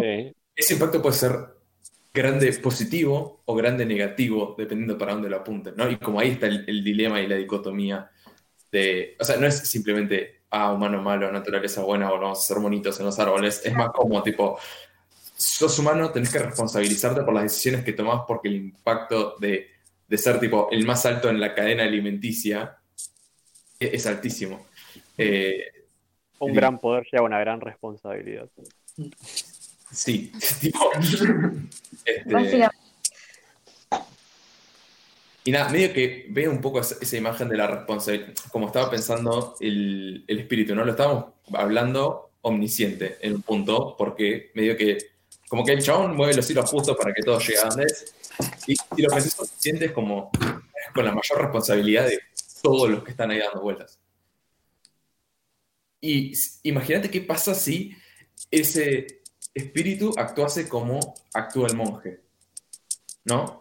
Como alguien con todo ese poder actuara para, tipo, para beneficio propio en lugar de como en una búsqueda comunitaria o, de, equilibrio, neutralidad, etc.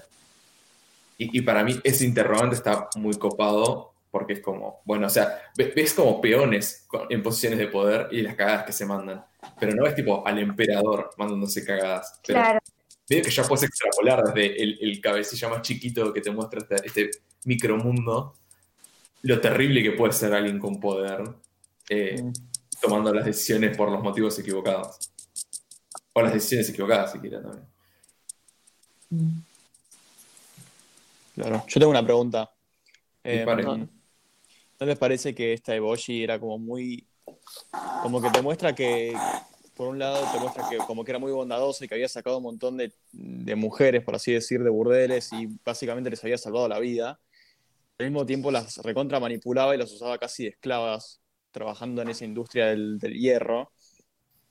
Y, nada, eso, me pareció que es muy raro como todos en ese pueblo la adoraban básicamente a la, a la chica esta, no sé qué sería, emperadora, reina, lo que sea. Y básicamente estaba usando a casi todos, porque ella, va, creo que o sea, era una buen líder y una buena guerrera porque se ve que, que en un momento le dispara a Moro, uno de los lobos que quería básicamente, eh, nada, corromper el traslado de- del hierro a la ciudad y el arroz. Pero por eso, como que era muy manipuladora y en ningún momento se cuestionan eso, de que, de que en verdad no era tan buena como, como pensaban. Yo no sé si era nada, tan creo- manipuladora, simplemente quería lo mejor para su gente. Claro. Bueno, que ya ¿Eso te dijimos, parece? que, que- sí. Ah. Y de Sí, hecho yo la- creo que, que no la vi tanto como una demagoga, sino como que eh, buscaba el bien de su comunidad, aunque ello implique algunas cosas que iban a pasar. Pero antes que pararme a ver a dos ciudadanos, tengo una banda de leprosos y mujeres en casa que tengo que llevarles. Como que los demás. Claro. Para mí tenía eso de que vieron que hay un momento en que los lepro- uno de los leprosos le dice, em, parece, ¿qué querés? Tipo, conquistar el mundo. Y a mí me parece que ella tenía algo de eso, como que sí, quería como formar algún tipo de... Eso sí. Quizás eso, quizás- sí. quizás sí, pero por lo menos te da a entender que es en función a eso, al, al- al bienestar de su comunidad. Eh, Para mí son simbólicos. se puede interpretar quizás tanto. como... ¿Cómo, perdón? que qué tan, o sea, ¿por qué sería un bienestar si las mujeres estaban trabajando básicamente día y noche en esa industria del hierro? Eh, Pero ese es el sistema de producción. Pero claro, todo. eso Sí, primero. pero era Claro. agresivo. están todos trabajando. Segundo, ellas estaban muy contentas con la realidad que estaban viviendo, las sacaron de un burdel Sí, sí, eso es cierto. y las tienen en un lugar donde pueden trabajar porque hay que trabajar para hacer mover las cosas y para que una comunidad pueda subsistir. Eh, tenían sus libertades, podían comer bien y etcétera. Pero, pero para mí lo más clave de eso es la escena cuando ellas dicen, eh, cuando están hablando del respeto, que ellas dicen como, tipo, eh, afuera nunca un hombre nos, nos tenía respeto a nosotras y como, Claro, acá no nos molesta. claro, tipo, ahí nadie se las quita las minas. Sí, y sí. para mí, Es más, bueno, nada, perdón. No, no, seguí, seguí. No, que, que como que mostraban que también las mujeres en algún punto también eran capaces de intimidar a los hombres y quizás en la sociedad en la que vivían antes eso no pasaba. Era como mucho más conservadora y vivían como más, eh, de una manera mucho más introvertida. Mm. Y nada, eso estaba bueno de, de la nueva sociedad que había creado esta Eboshi. O sea, para mí los...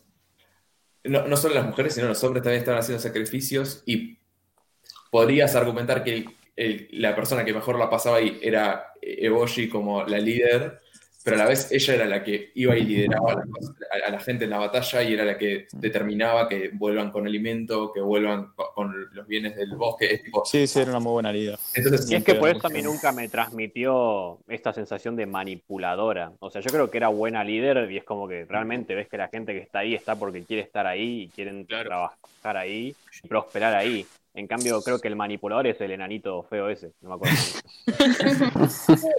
el viejo ese cuando le dice, cuando hay alguien que le cuestiona cómo le dice, cuando la chabona se está por mandar a pelear, Sí. eh, el viejo dice como, tenemos que hacerle caso a... El tipo le dice, deja que de última que, de última que, que Se te la dio toda ahí, creo, pero igual yo entiendo esa frase, o sea, la recuerdo. Que el viejo Sí, les dice. Claro. lo de mejor que, que la mate ella. O sea, que si hay que matar a un dios, Claro. que lo mate otra persona por vos. Sí, como para la situación de la situación de, de esta Iron City es que en sí la comunidad, o sea, era estaba muy balanceada, era muy armoniosa, estaba muy bien Sí. armada.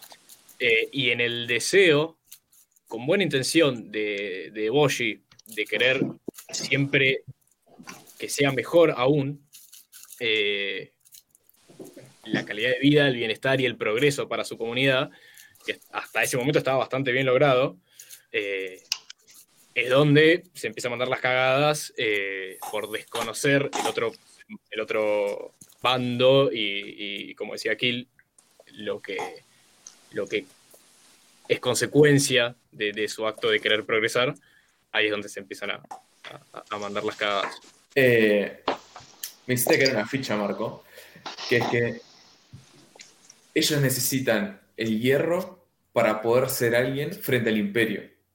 Como su modelo de, de ciudad es una es como la antítesis, no, no es la antítesis, es tipo la respuesta, la reacción a la que existe el imperio, donde toda esa gente no es nada. Entonces toda esa gente se organiza y va a luchar contra el imperio, pero para poder luchar contra una maquinaria probablemente expansiva, capitalista, eh, tipo destructiva, los chabones tengan eh, como que en su lógica les parece que tienen que replicar eso para poder da- darle frente.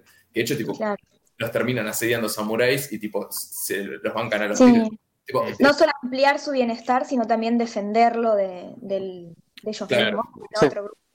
Sí, El, el tema es que, volviendo un poco, que me pareció súper interesante, eh, el tema de la ignorancia. Yo creo que lo que te refleja un poco todo también, que es por lo que eh, el, el principal la termina teniendo tan clara, justamente porque termina conociendo un poco todas las realidades, es que si no hubiese ignorancia, si se conociese bien la realidad que están viviendo, y no solo la suya, sino la de sus cónyuges y de todos los seres que están alrededor suyo y, en las- y a los que también les afectan las, las acciones de, de- de- de cada uno, sea tanto humano o animal. Si se conociese todo eso, no habría necesidad de querer atacar o querer defender. Sí, Se puede llegar a una armonía, tanto humanos-animales, humanos-humanos, Mm. sí. Yo tengo algo para agregar de eso. la parte del imperio. Mm. Sí. De, de hecho, cuando termina todo y muere el, el dios y cae su. Pero cuando ya se junta con la cabeza y todo eso, aparece el tipo que él salva que dice: Ah, no sabía que el, que el dios también era el que se encargaba de que aparezcan las flores. ¿Entendés? Sí, sí, sí, ellos no sabían. Mm. por- Tenían No completa sabían- ignorancia. Claro. Está muy bueno eso. Es verdad, yo no me acordaba de eso, es bastante importante, creo. Sí. qué gran escena. Yo vi una- me acuerdo de una escena que está tipo el dios este, el dios del el espíritu del bosque caminando y tipo donde pisa florece todo que está recontra re Eh, animado. expresa- Me fue voló la cabeza. Sí, sí, A sí. 78.000 FPS está para ver eso. Bueno, la capacidad de construir y matar de ese dios. En realidad, balance. Dios mío. Y de hecho, busca el balance, porque si fuese solamente matarlos, podría matar a todos. No Totalmente, totalmente. Podría matar a, los- a todos los humanos en un toque. O sea, Yo donde, es- donde, cre- donde se dieron cuenta de que crecían las flores y las plantas, mi cabeza decía, la naturaleza es sabia. Sí, sí, sí, sí, sí. Va por ahí. Pero es que es verdad eso.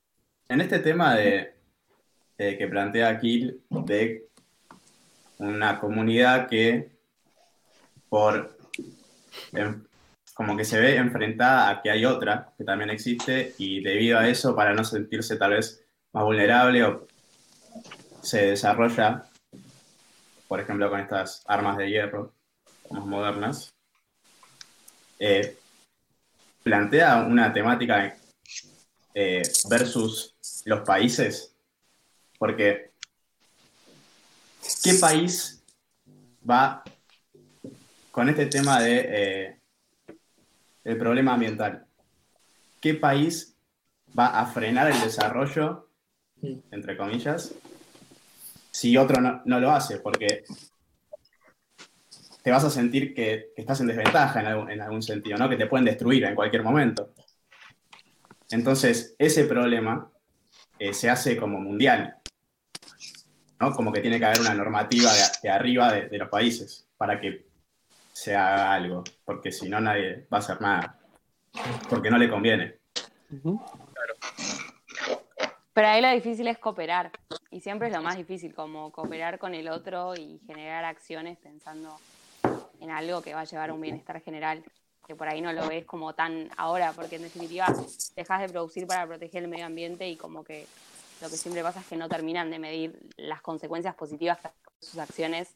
Ya, si dejaban de producir Claro. el hierro, ahí no iban a, a ser más fuertes frente al emperador. O sea, y por eso también Eboshi estaba como tan preocupada por los humanos y cuando se va a, a luchar con los dioses ahí toda reempoderada dice como fíjense qué onda con los humanos porque no me, o sea, no tengo miedo de vencer a un dios, pero los humanos sí que realmente me preocupan, entonces como que ahí está la verdadera guerra para ella. Es verdad eso. Para ustedes, Sí. Ah, yo, Eh, yo tenía algo para agregar sobre ese tema antes de que lo dejemos. ok, tíralo. Mandale. Lo tiro. Y esto está relacionado con Stoker. Y es que, que para que los humanos dejen las armas y dejen de militarizarse y producir industrialmente, tiene que haber una suerte de vulnerabilidad, ¿no? La misma vulnerabilidad que muestra el dios completamente Es siendo no agresivo todo el tiempo. Sí. Y es la única forma de investigar el ser. Oh, la. Uf, que- no, no, no. Ahora, ¿para qué, qué quiero escuchar? La única forma de que, que no, que no te entendí. De investigar el ser. La esencia. Sí, de lo es que eso. Es eso, es investigar.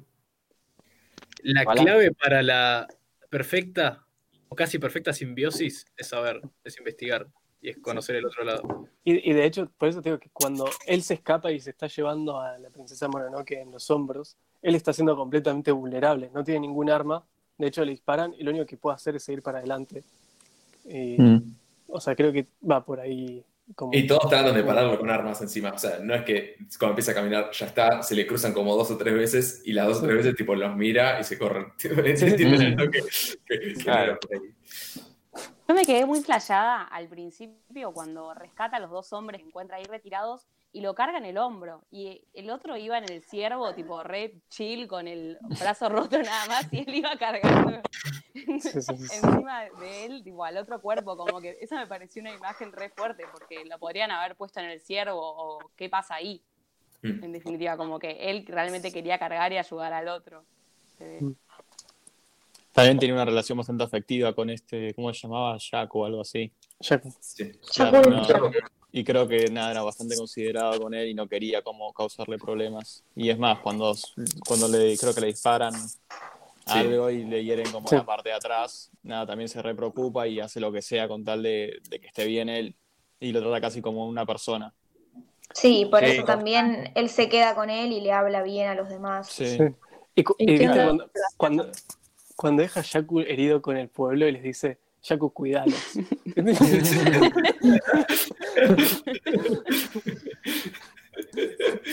Qué clave. Uh, que ahí Muestra una reconexión entre el animal y el. Sí, y de hecho, bueno, no que le saca la, el- todas las cosas a Yaku y Yaku se queda ahí y no se va a ningún lado. Mm. Claro, Sí, como no, que le dice, "Estás la libre", y- princesa, claro, la princesa pensó como que este, este te tiene re de esclavo seguro y ya está como Claro. que, ¿sabes que no? O sea, como, ¿sabes que no es así para nada? Somos amigos nomás. Sí. Claro, es mi mejor amigo, así que no me saca una mierda eso, me lo voy a poner después. Y quiero traer No. una cosa más sobre Yaku antes de que lo dejemos. No lo vamos a dejar. Pero, No. eh, Para nada. eh, esto, de, esto de la relación entre él y Yaku, Sí. que dice, o sea, que, que él se queda porque, por el respeto que le tiene, para mí Sí. eh, puede trazar un paralelo directo con el pueblo y Eboshi, ¿no? Como Sí. no son gente que está ahí po- por, su misión. sí, claro, Sí, sí, sí, completamente. totalmente. Hay un lazo ahí, por eso se quedan y por eso se, se entienden bien. No es literalmente su montura, es algo más eh, para él. Sí. O sea, si ellos, si, si bien ellos le son funcionales eh, a Eboshi, como no por eso eh, se quedan, no es que tipo ya los tiene como agarrados a una cadenita y tipo no, por acá para allá. Si- simplemente le relegan las decisiones a ellos porque saben que sale todo mejor cuando ya decide. Claro, Eh, ahora en una eso buena tira, tira la bomba. Y es que era como un cuidado y ayuda mutuo. De que tengan Mm. todo. Sí. Sí, era, era súper mutuo porque cuando Yaku está herido, él, aunque lo está ralentizando, se queda a llevarlo. Sí, y También, se puede ver lo que, lo que vos decías, Kill, de que el ser humano tiene que ser responsable y consciente del privilegio que tiene en el planeta Tierra. En esa pequeña relación entre el principal, que me encantaría acordarme el nombre, y que era así el nombre, entonces imposible. sí, este, se ve ahí como el casi perfecto este, eh, ejemplo de esa pequeña simbiosis donde el, el ser humano tiene esa cualidad de, de, de por ser más capaz y la usa muy bien con el animal. Y, Sí. y para mí él, él- él la usa con todas las relaciones que construye en la película. De hecho, no hay relación que él construya en la película que no Sí, surja. Pero en el caso con, con Jakul, más aún siendo animal, este Jakul, Sí. se puede Claro. ver muy bien como ese pequeñito ejemplo que como que se quiere lograr. Pa- Sí. Para mí también es revisible cuando él eh, habla con, con la diosa Lobo, que, o sea, lo quiere recontra sacar carpiendo, le dice, bueno, tipo, andate mañana porque si no te morfo. y el chabón es como, sí, sí, sí, dale, dale", y tipo, se vuelve, y como que le agarra, le, como le, está tratando de picantear, como que Sí. él nunca engancha. Y, Mm. y- o sea, ya sean animales, ya sean humanos, ya- nada, como, excepto que lo agregan directamente el como, keep it cool. Mm. Algo que me resultó muy raro del personaje Sí. es que prácticamente no tiene arco. Mm. ¿En qué sentido? El, el personaje al final de la película. Ah, lo deja.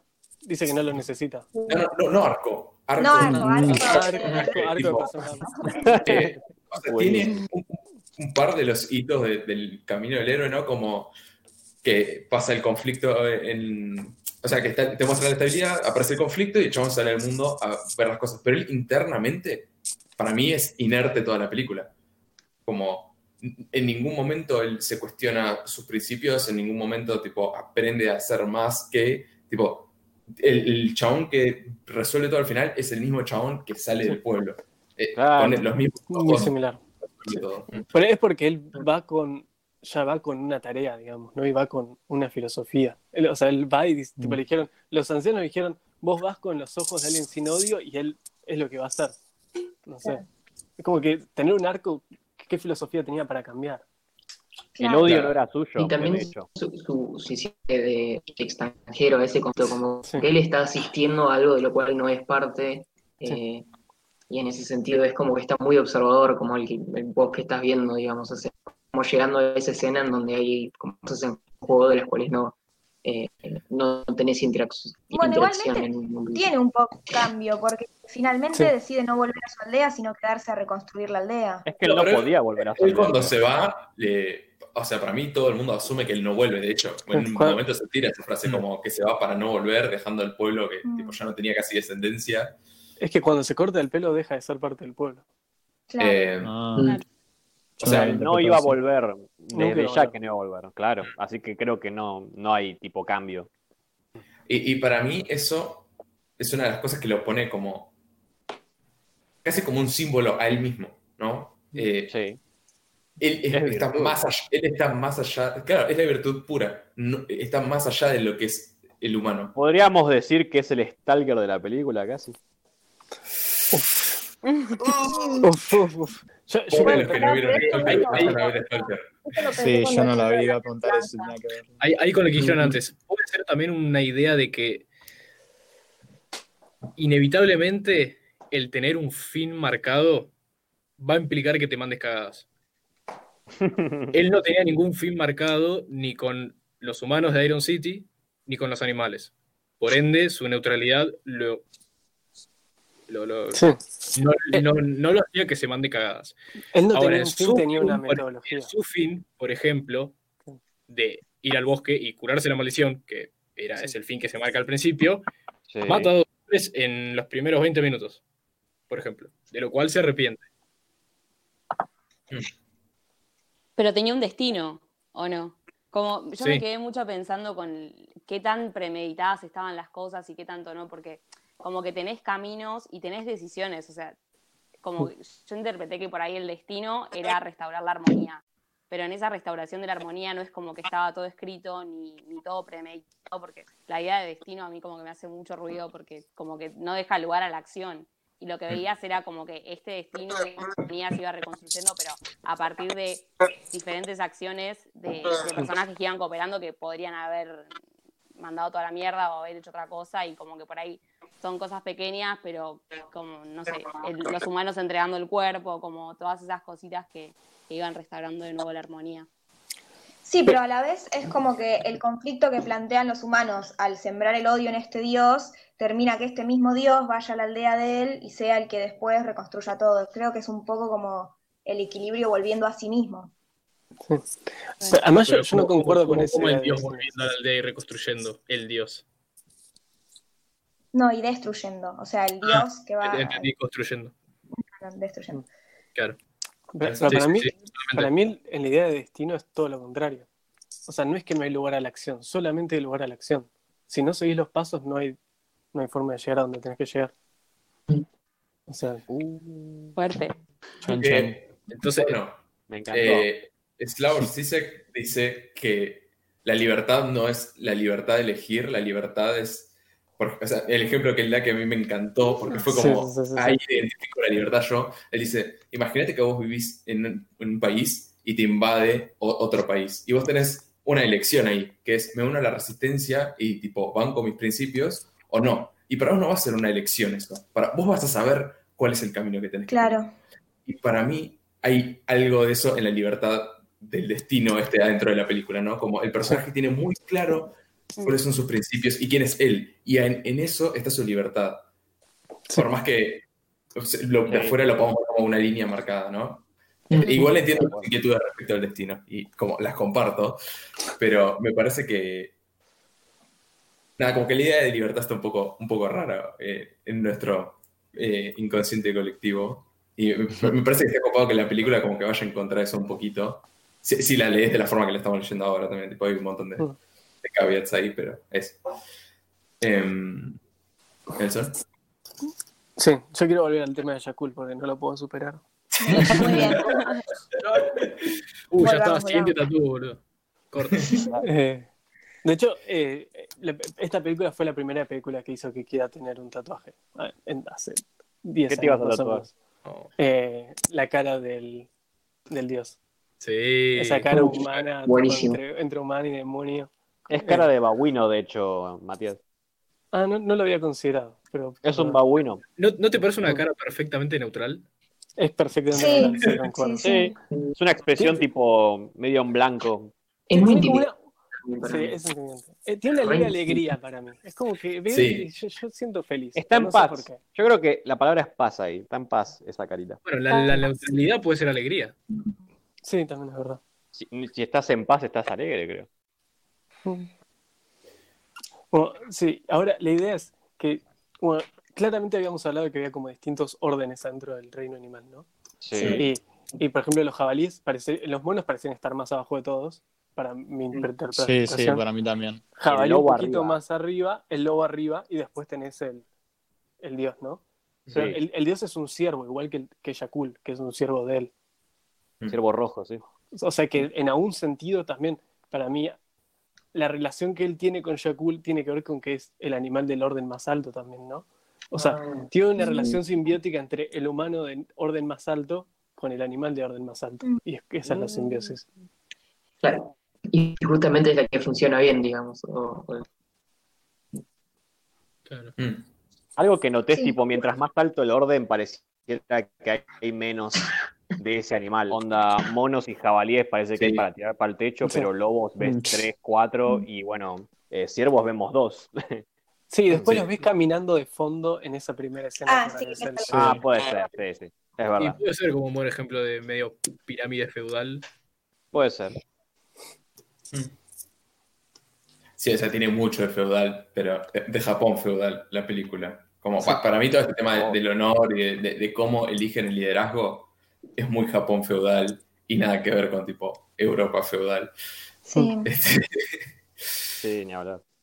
Pero es porque las armas las tenían los samuráis que estaban dando vueltas y no las tenían los señores feudales que se la daban al amigo. claro. Esa es la diferencia. Em, había algo de lo que había dicho Ana, ya no me acuerdo qué, pero me hizo acordar. eh, hay un flaco, yo miro que está con un proyecto resarpado y, tipo, en un momento se planteó cómo ser más eficiente cumpliendo objetivos, ¿no? Como le pasaba que le- ponerse objetivos le costaba mucho porque cuando fracasaba se deprimía un montón y no tenía ganas de elaborar más en el proyecto. Y Claro. entonces, tipo, leyó un montón de literatura sobre cómo pensar bien los proyectos y los planes que vos te pones a futuro. Y dice que los planes que vos haces no pueden depender de factores externos a vos, ¿no? Y decía, por ejemplo, no tengo que plantearme hoy voy a terminar tal cosa, sino hoy voy a, trabajar con toda la atención que puedo ponerle a esto. Y para mí el personaje principal tiene mucho de eso, como él no va diciendo, es esta idea de la agenda, ¿no? Como que él no, no, no va con un plan, él va con, bueno, voy a ver el mundo con los ojos, tipo, sin que estén nublados por odio. Listo. Y a través de esa filosofía es que él puede siempre cumplirlo. O sea, no importa lo que el mundo le tira adelante, él encuentra la forma de aplicar esa lógica y superar los desafíos que, que tiene el- el- lo, lo externo. Sí. Todos, el- todo el resto de los personajes trata de resolver los conflictos externos. eh, o sea, se, se plantea objetivos que dependen del mundo externo y eso lo lleva como a la impotencia, a tipo querer superar con odio las cosas Mm. y, y todo eso. Sí, sí, todos tienen como esa intensidad que puede ser caracterizada como odio.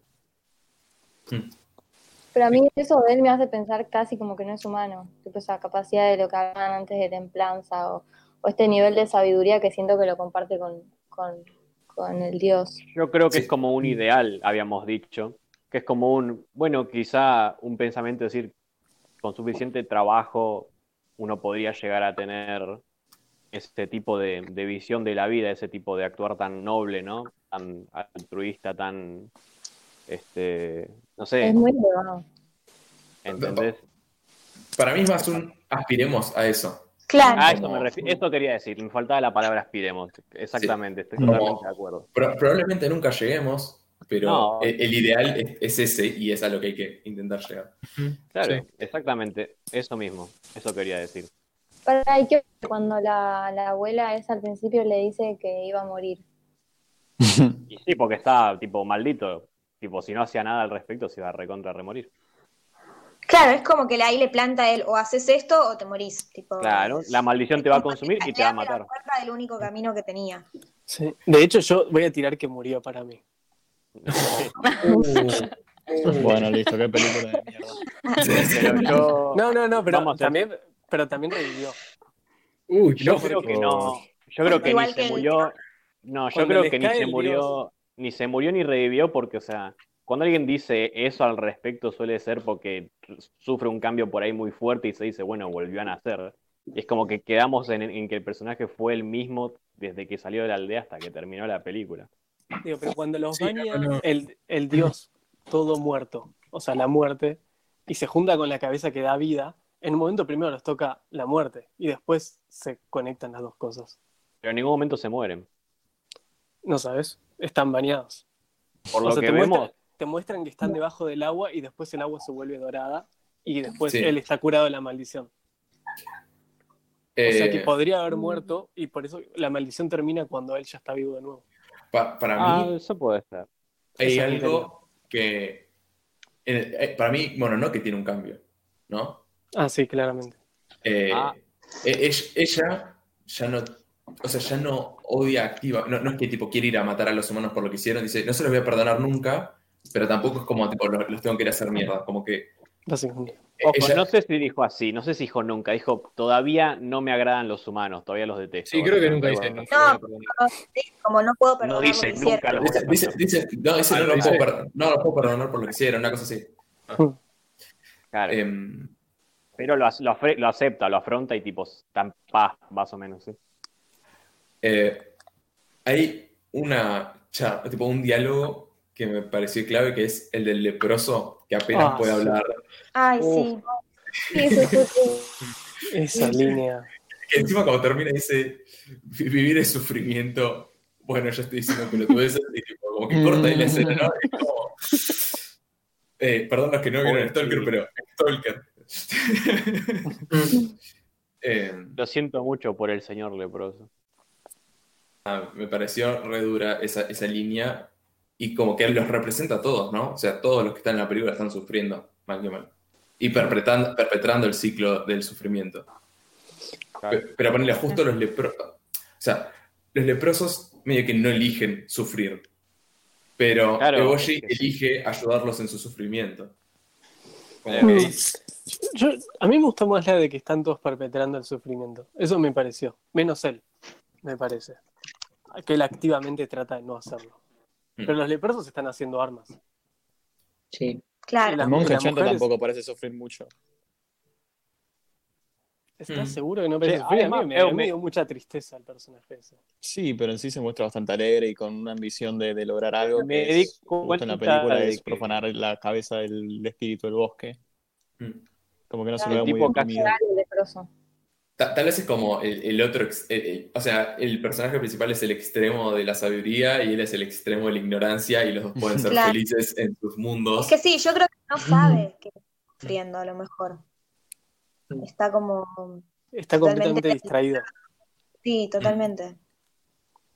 Sí, es una, es una película muy zen en eso. Y sí, japonés. Es tan ignorante que ni siquiera sabe que la vida es sufrir. Uf, pobre. Uh, pero la acabas de dar con un caño. Sí, sí, sí. Sos tan pelotudo que no sabes que te estás recontra remuriendo, básicamente.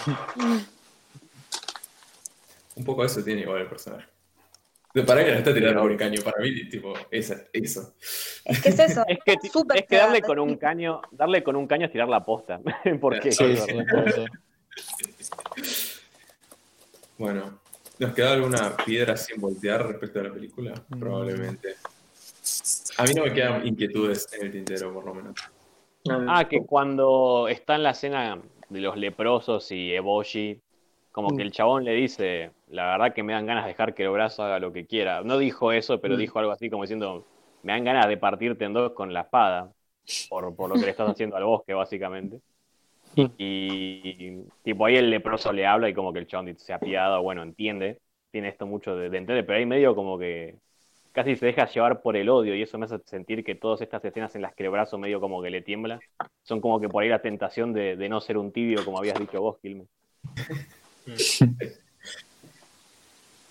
Sí, sí, sí, claramente. O sea, para mí el, el, el brazo tiene más poder cuanto más eh, complejas se resuelven, o cuanto más complejos resultan los conflictos eh, frente a los que él separa. Claro.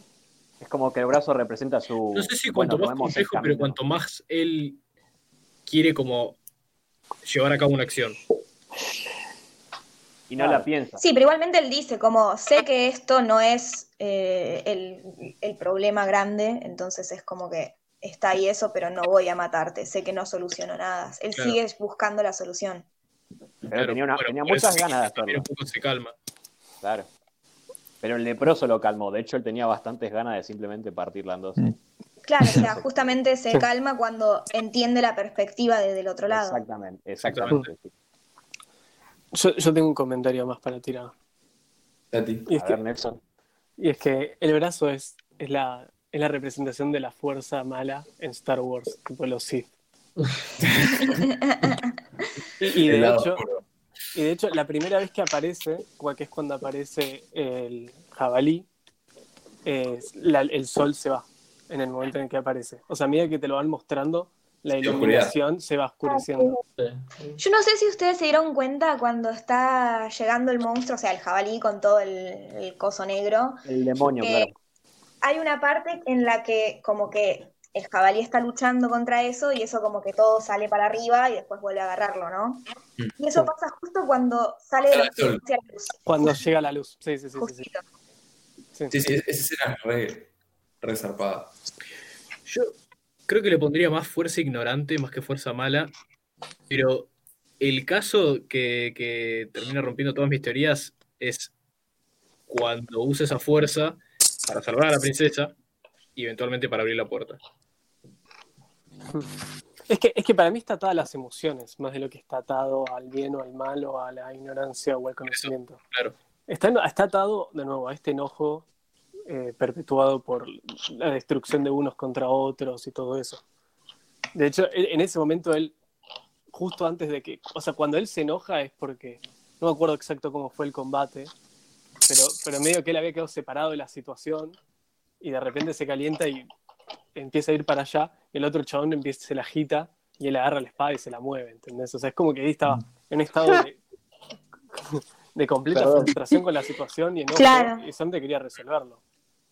Esa Fue la escena- manera más pacífica de decirle te podría romper el culo en dos segundos, pero no lo voy a hacer. Sí, sí, sí. Pero, pero esa escena es buenísima porque, porque él usa el, el odio, o sea, él, cuando está avanzando cada vez lo controla más, Sí. pero o sea, y uno esperaría que, no sé, entre y las mate al lado, entre y mate alguna, pero lo que hace es tipo frena el conflicto. La Sí. noquea nada más, ¿sí? Este, Por eso es que no, no, no estaría tan bueno catalogarlo como odio. Él lo empieza a dominar un poco. El odio se puede dominar, me parece. uf. Sí, re. Si me Bueno, zarpé, pero- me dicen, yo no me Claro, pero para mí tiene eso de, de que, o sea, si él hubiera sido otra persona que no tiene la cabeza tan clara, no hubiera ido a parar el conflicto con esa fuerza. Claro. Ah, rompe todo. Es que por eso, yo creo que es como. Bueno, ahí sí en realidad se me rompe de nuevo la teoría. O sea, es. eh, es eso, es el, el- el vigor en el momento, en el instante de Sí. querer cumplir un objetivo en este momento. De querer hacer una acción que. La capacidad de actuar. Claro. Claro. Eh, Sí, pero No, también está atado al pasado, porque cuando ve al cuando ve al dios también se le vuelve toda loca la mano y él no quería matar al dios. Yo creo que es una reacción de, del odio, o sea, en reflejo de una postura tan neutral. Recordemos que el odio proviene de, de ese dios jabalí. Sí, pa- para, mí, Claro. para mí está atado a eso. Es como la transmisión del odio de uno hacia el otro y él en vez de dejarse Claro. envenenar en ese odio solamente lo está llevando. Mientras Claro. se va envenenando lentamente. ¿cu- Como ¿Cuándo es que decís que, que quiere matar al dios y le tiembla el brazo? No, Eh, como lo ven en el Cuando que lo ve le por el brazo y lo mete en el agua, pero Como, como los Uchiha Ah. Naruto. básicamente. Claro, porque de hecho eh, se le activa ahí y cuando la mina está hablándole de todo el daño que le está haciendo al bosque. Claro. Es, un- es el odio que proviene del jabalí. sí. Me encantó. ¿Y qué fue lo que invadió el cuerpo? 10 de 10. Pero entonces, de nuevo, si es odio, ¿por qué puede abrir la puerta con eso? ¿Por qué eso le permite terminar en el momento de la pelea de la noche en Iron City ese conflicto? Que no puede haber terminado de una mejor manera. Si es odio. Sí, no me convence a mí tampoco que sea solo. Porque odio, tal vez, que- no sé si, si es que sea odio, o sí, pero como que no sé si logra controlarlo, pero sí capaz canalizarlo. Re. Para mí es el veneno del odio, pero también es él Claro. odia la situación en la que está, él odia la maldición que le metieron y quiere resolver todo este conflicto. O sea Puede que- ser, puede- no, puede ser un odio con fines Está buenos. canalizándolo de una manera que le beneficia sin hacer daño a los demás. Yo creo que es eso. claro. Claro, Sí, y, sí. y son, son todos como pequeños odios con fines buenos de, de todos los personajes. El Claro, odio de Lady Boshi que su pueblo no esté. tiene una casi perfecta calidad de vida. Eh, el odio de que los animales no les paren de romper las bolas. Claro, o sea, eh, Sí, que el odio viene de en ese ignorancia. momento cuando, cuando ahí decían que se frustra, antes de, de- de que, le, que se le active el brazo y le dobla la espada y termina el conflicto. El odio de que esté pasando ese conflicto tan estúpido, que él lo ve de afuera y dice, la puta madre, ¿por qué están haciendo esto? O sea, son los dos re pelotudos. Claro. Para mí algo, encantado que ese algo- diálogo estuviese. hay algo de la impotencia ahí. Negro, son altos pelotudos. Para mí, para mí hay algo de la impotencia. Que. O sea, yo asocio esa fuerza a la que te da sentirte impotente. Cuando te sentís impotente, como que. hay- hay- O sea, hay una situación sobre la cual no puedes actuar, pero cuanto más se perpetra esa situación, más ganas de actuar tenés. Y cuando Sí. actúes, como que snapeas con más fuerza. Y por ahí se puede pensar como eso. Y por ahí esa es la fuerza que está atrás de todos los que están actuando. Los animales tienen impotencia de que los humanos rompen el bosque, los humanos tienen impotencia de que los animales no quieren que ellos vayan y saquen los minerales, tipo, tienen impotencia contra el imperio. De hecho, son leprosos y tipo, son mujeres que son tipo, o sea, los dos escalafones más impotentes en la sociedad japonesa que tipo, en la película. Sí. Eh, Es lastimar porque te lastimaron. Claro, pero no solo por Mm, las no o sea, porque vos puedes sentir la impotencia y actuar mal en consecuencia, o puedes sentir la impotencia y cuando te llega el impulso de actuar, actuar bien. Y para mí eso es lo que lo diferencia el personaje principal. Tener la sabiduría bien, por más que siente impotencia, no llevarla para el lado negativo. No, Claro. sí, co- completamente de acuerdo. Pero para mí una. ahí, ahí puede ser como la lectura consistente que Marco está buscando de... Bueno, le atribuimos algo a esto que es que tipo explique todas las situaciones donde el, brazo se activa. ¿no? Claro. Sí, me gusta eso de la impotencia. 10. Sí, el canalizar, me gustó mucho lo de canalizarlo, porque, o sea, en sí el poder, como el poder no siempre te corrompe, más allá de que haya una idea de que, de que si tenés mucho poder podés tentarte a hacer cosas que no dan. Y en la medida en la que puedas canalizarte y abstraerlo de por ahí, por ahí tenía algo más relacionado al odio, pero si él está siempre un paso más adelante y como pudiendo ver con mayor perspectiva todo lo que está pasando, como que termina siendo bastante eficiente en usar ese poder para, para cumplir los, los fines o objetivos. De nuevo el siervo y el protagonista como que comparten esto de tener poder y tipo con mesura usarlo o saber cómo no usarlo. O sea, eso me, me resulta bastante interesante que haya un nexo ahí.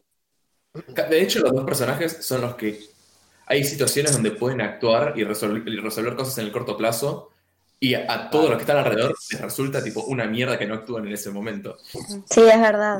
Es verdad. Sí.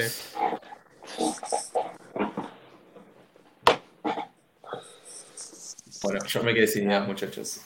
Buenardo, ¿no? Yo, me- yo me quedé un poco con lo que dijiste, Nelson, de- del tema de ser lastimado, del tema del actuar en, en consecuencia de una herida. Eh, que uno podría decir que ambos, el siervo y el principal. Puta madre, ¿por qué no sé el nombre? No te preocupes, Atazaki va a ser Eh, así. supimos los nombres de los personajes. Ya sea una película con tres personajes, Ashi- era como. escuchen, Ashitaka. Ashitaka. Ashitaka. Vamos, No pero el príncipe, ¿Por porque era príncipe. ahora? Toda la charla hablando de él. Y no le Eh, decimos el príncipe, que es lo que era, básicamente. Mm. Demasiado Eh, tarde. uno, uno podría decir que eh, esos dos personajes pueden, pueden actuar bien con ese poder que tienen porque no fueron lastimados. Sí. No sé si consideraría, Pero sí El- fueron el- lastimados. bueno, ahí, ahí va eso, no sé si consideraría lo del el, el- el odio que fue recibido en el brazo, o bueno, eso, que no, de- decimos que no es odio, en el brazo, Una maldición. no lo consideraría quizás una herida. Y. No, me fui para otro lado. Para- igual, igual- para, para responderte si es una herida o no, él tuvo que abandonar su pueblo y su identidad. Claro. Para mí, Claro. eh, no leerlo como una herida le resta el mensaje de la película, ¿no? Es como, bueno, si sos perfecto no pasa nada y tipo, bueno, eso del resto que andá y cagate a piña con el que tenés al... No, o sea, para mí la película dice, a estos chabones les hicieron cosas que duelen, pero sí. supieron qué hacer con eso.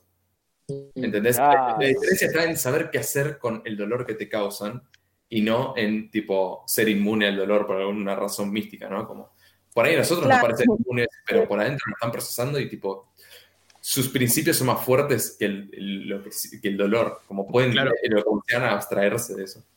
Tienen Bueno, una entonces, recontra rebase. a- Claro. Claro. No, sí, creo que en realidad por ahí quería ir. Y en función a el, el tipo de dolor que reciben esos dos seres, ¿por qué son ellos dos los que tienen el poder de actuar con mesura?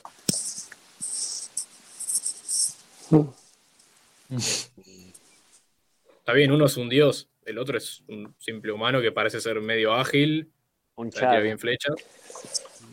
No, no- no es solo, también él está, como habían dicho antes, él está atado como un pasado, a una, co- a un- está conectado con una cultura muy distinta y con una forma de ser muy distinta y el Es verdad. contacto con la naturaleza muy distinto. Yo creo que va por ahí también. Aparte, yo creo que también podría decirnos, bueno, esta deidad es una deidad, entonces como que, bueno, se asume ya las deidades como que tienen omnipresencia, son perfectos, digámoslo así casi. Sí, pero los otros dioses sí se dejan Escuchá, llevar. Justamente, pero o sea, son como que, esos son dioses, o sea, hasta no sé si llamarlos dioses realmente, pero la, el dios del bosque es como que el dios del bosque, entonces es como que el máximo. Es el Entonces, a lo que voy, para, para, Es a el lo- espíritu, claro. que voy- quiero apuntar a algo, bueno, el espíritu es lo mismo, vamos a ser sinceros, esa cosa gigantesca es un dios, ¿no? es lo mismo, son sinónimos. No, no, casi. por, por ahí está bueno diferenciarlo, porque es cierto. Puede ser, puede ser. Eh, Para mí, la- para mí el tema es la atribución de, de japonesa y nuestra de la palabra Dios, ¿no? Sí, Como sí, ahí está el También. Sí, también. Quiero Sí, apuntar algo igual, que es como que apunte. qui- quizás es como que justamente, porque decís, bueno, el espíritu del bosque es como que, bueno, sabemos que es un espíritu y, y por eso tiene esta, esta mesura, esta altura, no sé qué. Pero este chabón es tipo un, un tipo así normal, eh, ágil, qué sé yo, pero también la tiene. Y es como que, como ya dijimos antes, es como que el tipo podría ser bien un ideal de lo que quizá todos podríamos aspirar a ser. Eh, creo que a, a eso podría responder. Y si lo lees así, Pero- y, pero tenés la y tenés esa dicotomía, lo que te está diciendo un poco es que no hace falta ser un dios para. Claro. También, pero bueno, sigue estando abierta la, la, la dubitativa. ¿Por qué es que ellos dos tienen esa habilidad entonces? Porque es el mensaje que está tratando de dar la historia. Como es la esencia de la historia, eso. Si, Claro. fuera, si el personaje fuera distinto, contaría una historia distinta, pero. O sea, qué bien le haría a la historia que este personaje no fuera así. Y No, para mí, todas las decisiones que toma este personaje son consecuencia de su forma de ver. Tipo, es como habíamos dicho al principio, los personajes son todos muy reales, muy humanos, muy de carne y hueso, y las decisiones que toman son consecuencia de su cosmovisión. Entonces, para mí, ahí ya va un poco más a un, a un tema narrativo, ¿no? Eligen a este personaje con tal o cual característica para que pueda hacer este viaje y vivirlo y tipo mostrarte todas las cosas que el chabón pasa. Bueno, eso es obvio, pero yendo un poco más en concreto, como para también entenderlo, eh, que es justamente lo que termina desencadenando toda esa serie de decisiones. Y creo que me autocontesto y digo eh, el matar la ignorancia, volviendo al tema. Eh, los- esos dos personajes tienen una capacidad de visión que no tenía ningún otro. Y por ahí es eso lo que los hace ser mesurados y equilibrados. el dios por omnisciente y él por no asumir que sabe todo. Claro. Porque es el que va y se, se lleva a conocer todo. Eh, eh, pero eh, nunca toma una decisión viendo una imagen parcial de él. Pero también Me él tiene un que contexto dijiste. Ah, sí, sí, Nelson. que, que él tiene un contexto muy distinto al de los demás personajes, porque él es extranjero y viene de afuera y no está, no, es, no tiene que defender su pueblo, no tiene que Pero justamente a eso le da la capacidad de poder ver y no estar cegado por otros este, ideales o eh, objetivos fuertes que, que eso. no- no cuando se empieza a involucrar un poco, y el trabajo de ver y conocer. Claro. Es que cuando se empieza a involucrar un poquito, es como que empieza a sentir por ahí una necesidad de, de actuar de manera como que, bueno, lo del brazo que dijimos y todo esto, Claro. pero no lo, no lo hace porque como que entiende que no, no cambiaría nada, que no haría ningún bien realmente. Este, tiene este terreno moral un poco quizá, como que ve las cosas desde otra perspectiva y eso lo, lo ayuda a, a no, a no encasillarse. Ujú. Sí. Y creo que ahí está la clave de toda la película. Buenardísimo. Me da la idea de como un forastero que, que se va donde Sí. llega uno y como que medio que- Es forastero de ambos lugares él. sí. Y, y- y enseña algo, ¿viste? y después se va y va a otro lado. Eh, respecto a eso, ¿ustedes creen que si esto pasaba en su pueblo, si, si alguno de estos conflictos llegaba a su pueblo, él hubiera actuado distinto? Sí. Llegó a su pueblo en un momento, ¿no? No, no, pero, pero, pero, No, no. eh, pero él es forastero, o sea, estamos hablando de él como un chabón ajeno y que gracias a eso puede ser. ¿Ustedes opinan que él, si el conflicto fuera hacia él, Eh, Sí, como- sí, Y es que claramente ya va a tener lealtades, o sea, se pierde su, su, su imparcialidad en ese sentido. Es como que lo pones en, en un escenario en donde justamente no tienes tu- esa objetividad que, le es tan característico, esa neutralidad. Sin embargo, quizá Claro, y de podría hecho, y de hecho aprenderla. pasa. Él, las muertes que causa, él mismo lo dice, se siente culpable. Eh, y la primera es la, del, la de Nago. Que el impulso que lo lleva a matarlo es que si no lo mata, le van a romper toda la aldea. Entonces, No, y que iban a matar también sí, que el outcome, si hubiese sucedido en su hogar, no hubiese sido el mismo. y para vos no surge de entender la situación, el hecho de que lo mata? ¿Cómo de entender la situación? Como- Claro, o sea, él entiende que el outcome de no actuar en esa situación es que Nago mata a todo su pueblo. O sea, Claro. la destrucción que va a causar él sin... eh, O sea, fíjate cómo actúa su pueblo frente a Nago una vez que muere. Va la, la Elder y tipo le reza y le dice, che, te vamos a hacer un altar y te vamos a rezar, por favor. Tipo, como, nunca van, eh, tipo, vos nos ibas a hacer mierda, te prendemos fuego y ya está. No, no es que lo van a desacrar. Como que, para mí, Muy eh, respetuoso. ha- habla de una filosofía y no es tanto de, o sea, por ahí nos ayuda a nosotros como audiencia que él sea un extranjero en los conflictos que está viendo, porque sí la, la película tiene una forma de mostrarnos todo a través de sus ojos. Pero yo creo, y, y todo es como él ve el mundo, en realidad. Pero para mí, si el conflicto pasa en su pueblo, él hubiera actuado igual. Él no es Sí, más por ser extranjero. Él Sí, es lo que es. sí, y sí, es sí, totalmente. por motivos Sí. ajenos a eso. Y antes de matar al jabalí, no mediar que con él. por- no es que, de hecho- sino que la- en, en el caso de la, de la fuera de su aldea, la guerra animales, animales humanos, eh, de nuevo, él no, este, puta, me olvidé lo que iba a decir. Pasa, Piense, Ah. Cosas que pasan después de debatir por dos horas. Bueno, tuvieron una prueba a fuego intensa eh, Marzo y, y Joaquín. Hubo mucha Ahora bomba. realmente creo que me gustó bastante más la película que la analizamos. Que me parece que va a ser Suele pasar mucho, suele pasar mucho eso. Pasa un montón. Es que quedas flasheado. Diez veces más flasheado la película después de hablarla que tipo solamente con lo que. Porque ves otras, otras visiones de la película también, eso es lo que... Sí, sí, sí, sí. Como que que eh, respondió a tu no, pregunta. Ay, perdón. Perdón, me quedé con algo de lo de lo de que lo del el, el bigger picture, que es como que al, al entrar a otro lugar donde, donde pierde su identidad es como que también pierde el eh, como el, el- los objetivos propios. Entonces tiene esta capacidad de, de actuar por el bien común. Es que llega sin mochila. O sea, no tiene Claro. como un baggage de que está llevando. O sea, Claro. Y yo, yo creo que lo que, para responderte aquí, hay una historia del Buda que no la voy a leer, aunque la tengo abierta, porque pensé que me había olvidado algo. Que básicamente él está dando unas enseñanzas en el pueblo, en un pueblo, y viene un flaco y lo empieza a putear. Y el Buda le dice, como, bueno, está bien. O sea, yo qué sé, no le da mucha bola. Y uno de los, de los asistentes va y le dice, che, Buda, el, flaco este te está puteando, te está diciendo, o sea, no está bueno, deberías hacer algo. Y el Buda dice que eh, usa esta imagen. Si yo tengo un caballo y te lo regalo y vos no lo aceptás, ¿con quién se queda el caballo? El, el- discípulo dice, bueno, te lo quedas vos porque no acepta el regalo. Y vos dice, bueno, es este veneno que el flaco le está tirando, si yo no lo acepto, se lo queda al otro. Y creo que la película, siendo japonesa y muy zen, eh, va un poco por ahí, en ese concepto de si él no se apropia del veneno que está teniendo, de la furia, la puede usar como otra cosa, la puede deconstruir. Y la gente que está metida ahí ya está muy metida en el baile como para poder s- sacarse eso de encima. Yo creo que un poco de eso hay. Justamente por el contexto de, de dónde fue creada la película y bueno, todo esto. Y aparte de dónde toma lugar, yo creo que sí. Sí, te iba a responder a tu pregunta que dijiste qué tan imparcial sería el personaje principal, el príncipe, si le pasa con su pueblo.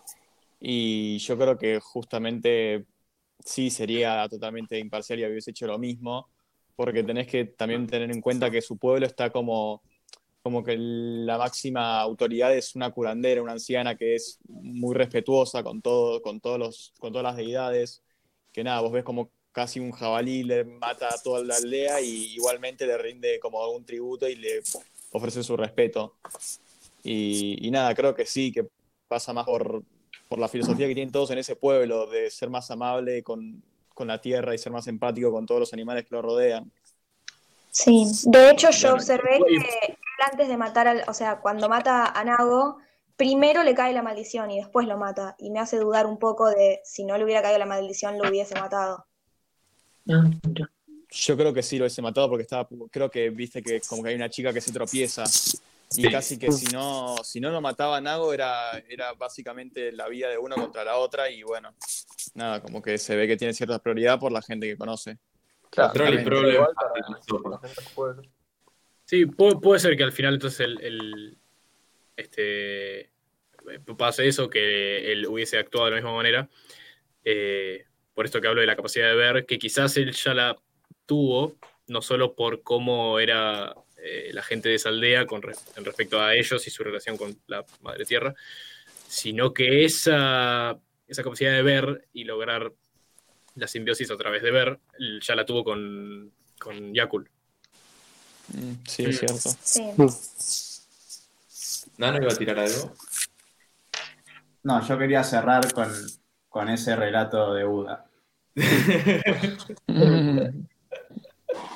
Ahora Bueno, contate otra historia de Buda ahora para cerrar. Yo quiero decir que yo vi eso de Buda, pero terminaba con Buda diciendo ¿qué te pasa, la concha de tu madre? No puedo". Ah, esa versión no me llegó a mí. Voy a ir a putear a mis viejos. Esa, versión llegó a todo, Después, creo. después si lo encuentro lo pongo ahí en el, en el WhatsApp para... para Dale, que tirame, sepa- tira- tirame el link. Después revisamos Eh, las Sí, fuentes. sí. No, lo pongo la imagen directamente, ya fue. Este, An- Antes de cerrar, la, No, no quería decir la lotería oficial tiene que decirnos qué peli nos toca para la semana que viene. Ah, por favor. Ah, ¿Na- ¿Nano no te había quedado algo? Sí. No, No, no. Ah, Era la de con la.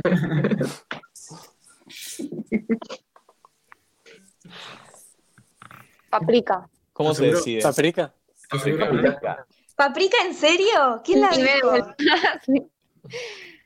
Eh, Ah, yo iba a- ¿Quién dijo ¿Quién la paprika? Yo la iba a poner y tipo vi hoy que ya estaba. Es muy linda. Hágase cargo que puso paprika, por favor. ¿Quién puso paprika? yo la puse. Sí. Y no está ahí en el costo, che, no dice quién la pone la Sí, sí, dice, Sí, dice, sí, dice. sí, sí, sí, fue caro. Lean, loco. Lean. Ay, ¿eh? paprika es Uy, ahora, ahora después de No ver fea, es más amo, que las cosas sean animales, que nosotros acá seamos animales. Sí, sí, sí. ¿Qué, Caro? Paprika la puso el sapo. Uy, ¿Cómo? El sapo anónimo. Chara. Sapo anónimo. Re imponente, boludo. El sapo anónimo. Oh, pero te va a saltar el sapo anónimo. Este, A ver qué soy yo, estoy esperando, ¿qué parece? Yo lo tengo abierto. No, creo que no puedes ver el tuyo. O sí. no sé si puedes saber No, eso. ¿cómo que no? Sí, sí, sí. pero... Es el primero. No. Uy, el, el animal que te designa Drive, puede ser un montón eso, ¿eh? Sí, sí. Oh, ¿qué- Yo no sé Alguien que es. es el ganso anónimo, yo no quiero decir nada.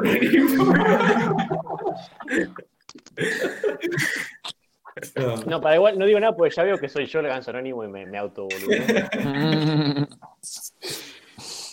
Bueno, No sé qué soy, no tengo ni idea. Bueno, la Paprika. semana que Paprika. viene, la semana que viene Paprika, mismo horario, mismo canal. El Claro, horario ¿no? puede variar más o menos media hora, ya sabemos todo eso. Toda la noche. toda la- Genial.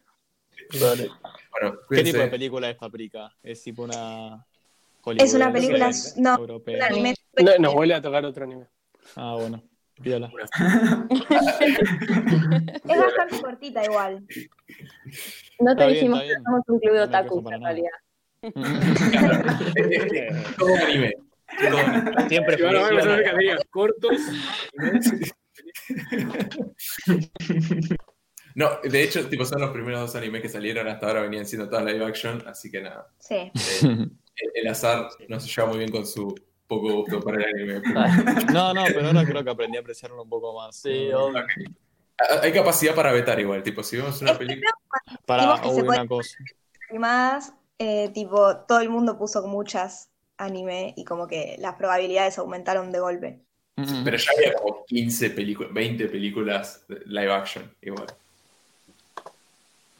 ¿Qué Bueno, van a decir? Eh, no sé si Marto. Yo sí, sí, eh, tengo un odio particular hacia las películas de superhéroes, así que... Ah, si no, claro. comentarlo. Creo, creo que no hay ninguna. Estamos como. No, Sí, sí, Literalmente no, no creo que apreciaría hay mucho. eh, No, bueno, si como- alguien quería poner alguna todavía, o sea, la voy a ver y todo, pero quiero que sepan que no lo voy a disfrutar. No, es que usualmente no hay demasiado, creo. Va, no sé, por ahí sí. No pero- sé, eh, no sé, boludo. Por eso estoy diciendo. voy no y la hago a ver y me puedo quedar un ratito. eh. Oh, bueno, eso sí, eso sí, eso no es superhéroe. Podemos analizar. Mira, yo Pará, algo no, no, no, ¿cómo vas a decir que no sos superhéroe, boludo? Ew, algo que propongo es poner una película que sea tan, tan chota que tipo la sesión sea barrer a la película. Eso me gustaría. Una sesión de. de. Pero ya, ya, ya tenemos de room para eso. Claro. ahí. Para eso. Bueno, cuando salga entonces. Ok. Listo. Bueno, Dale. cuídense. Bueno. Abrazo. Gente. Gente, Adiós. Chao.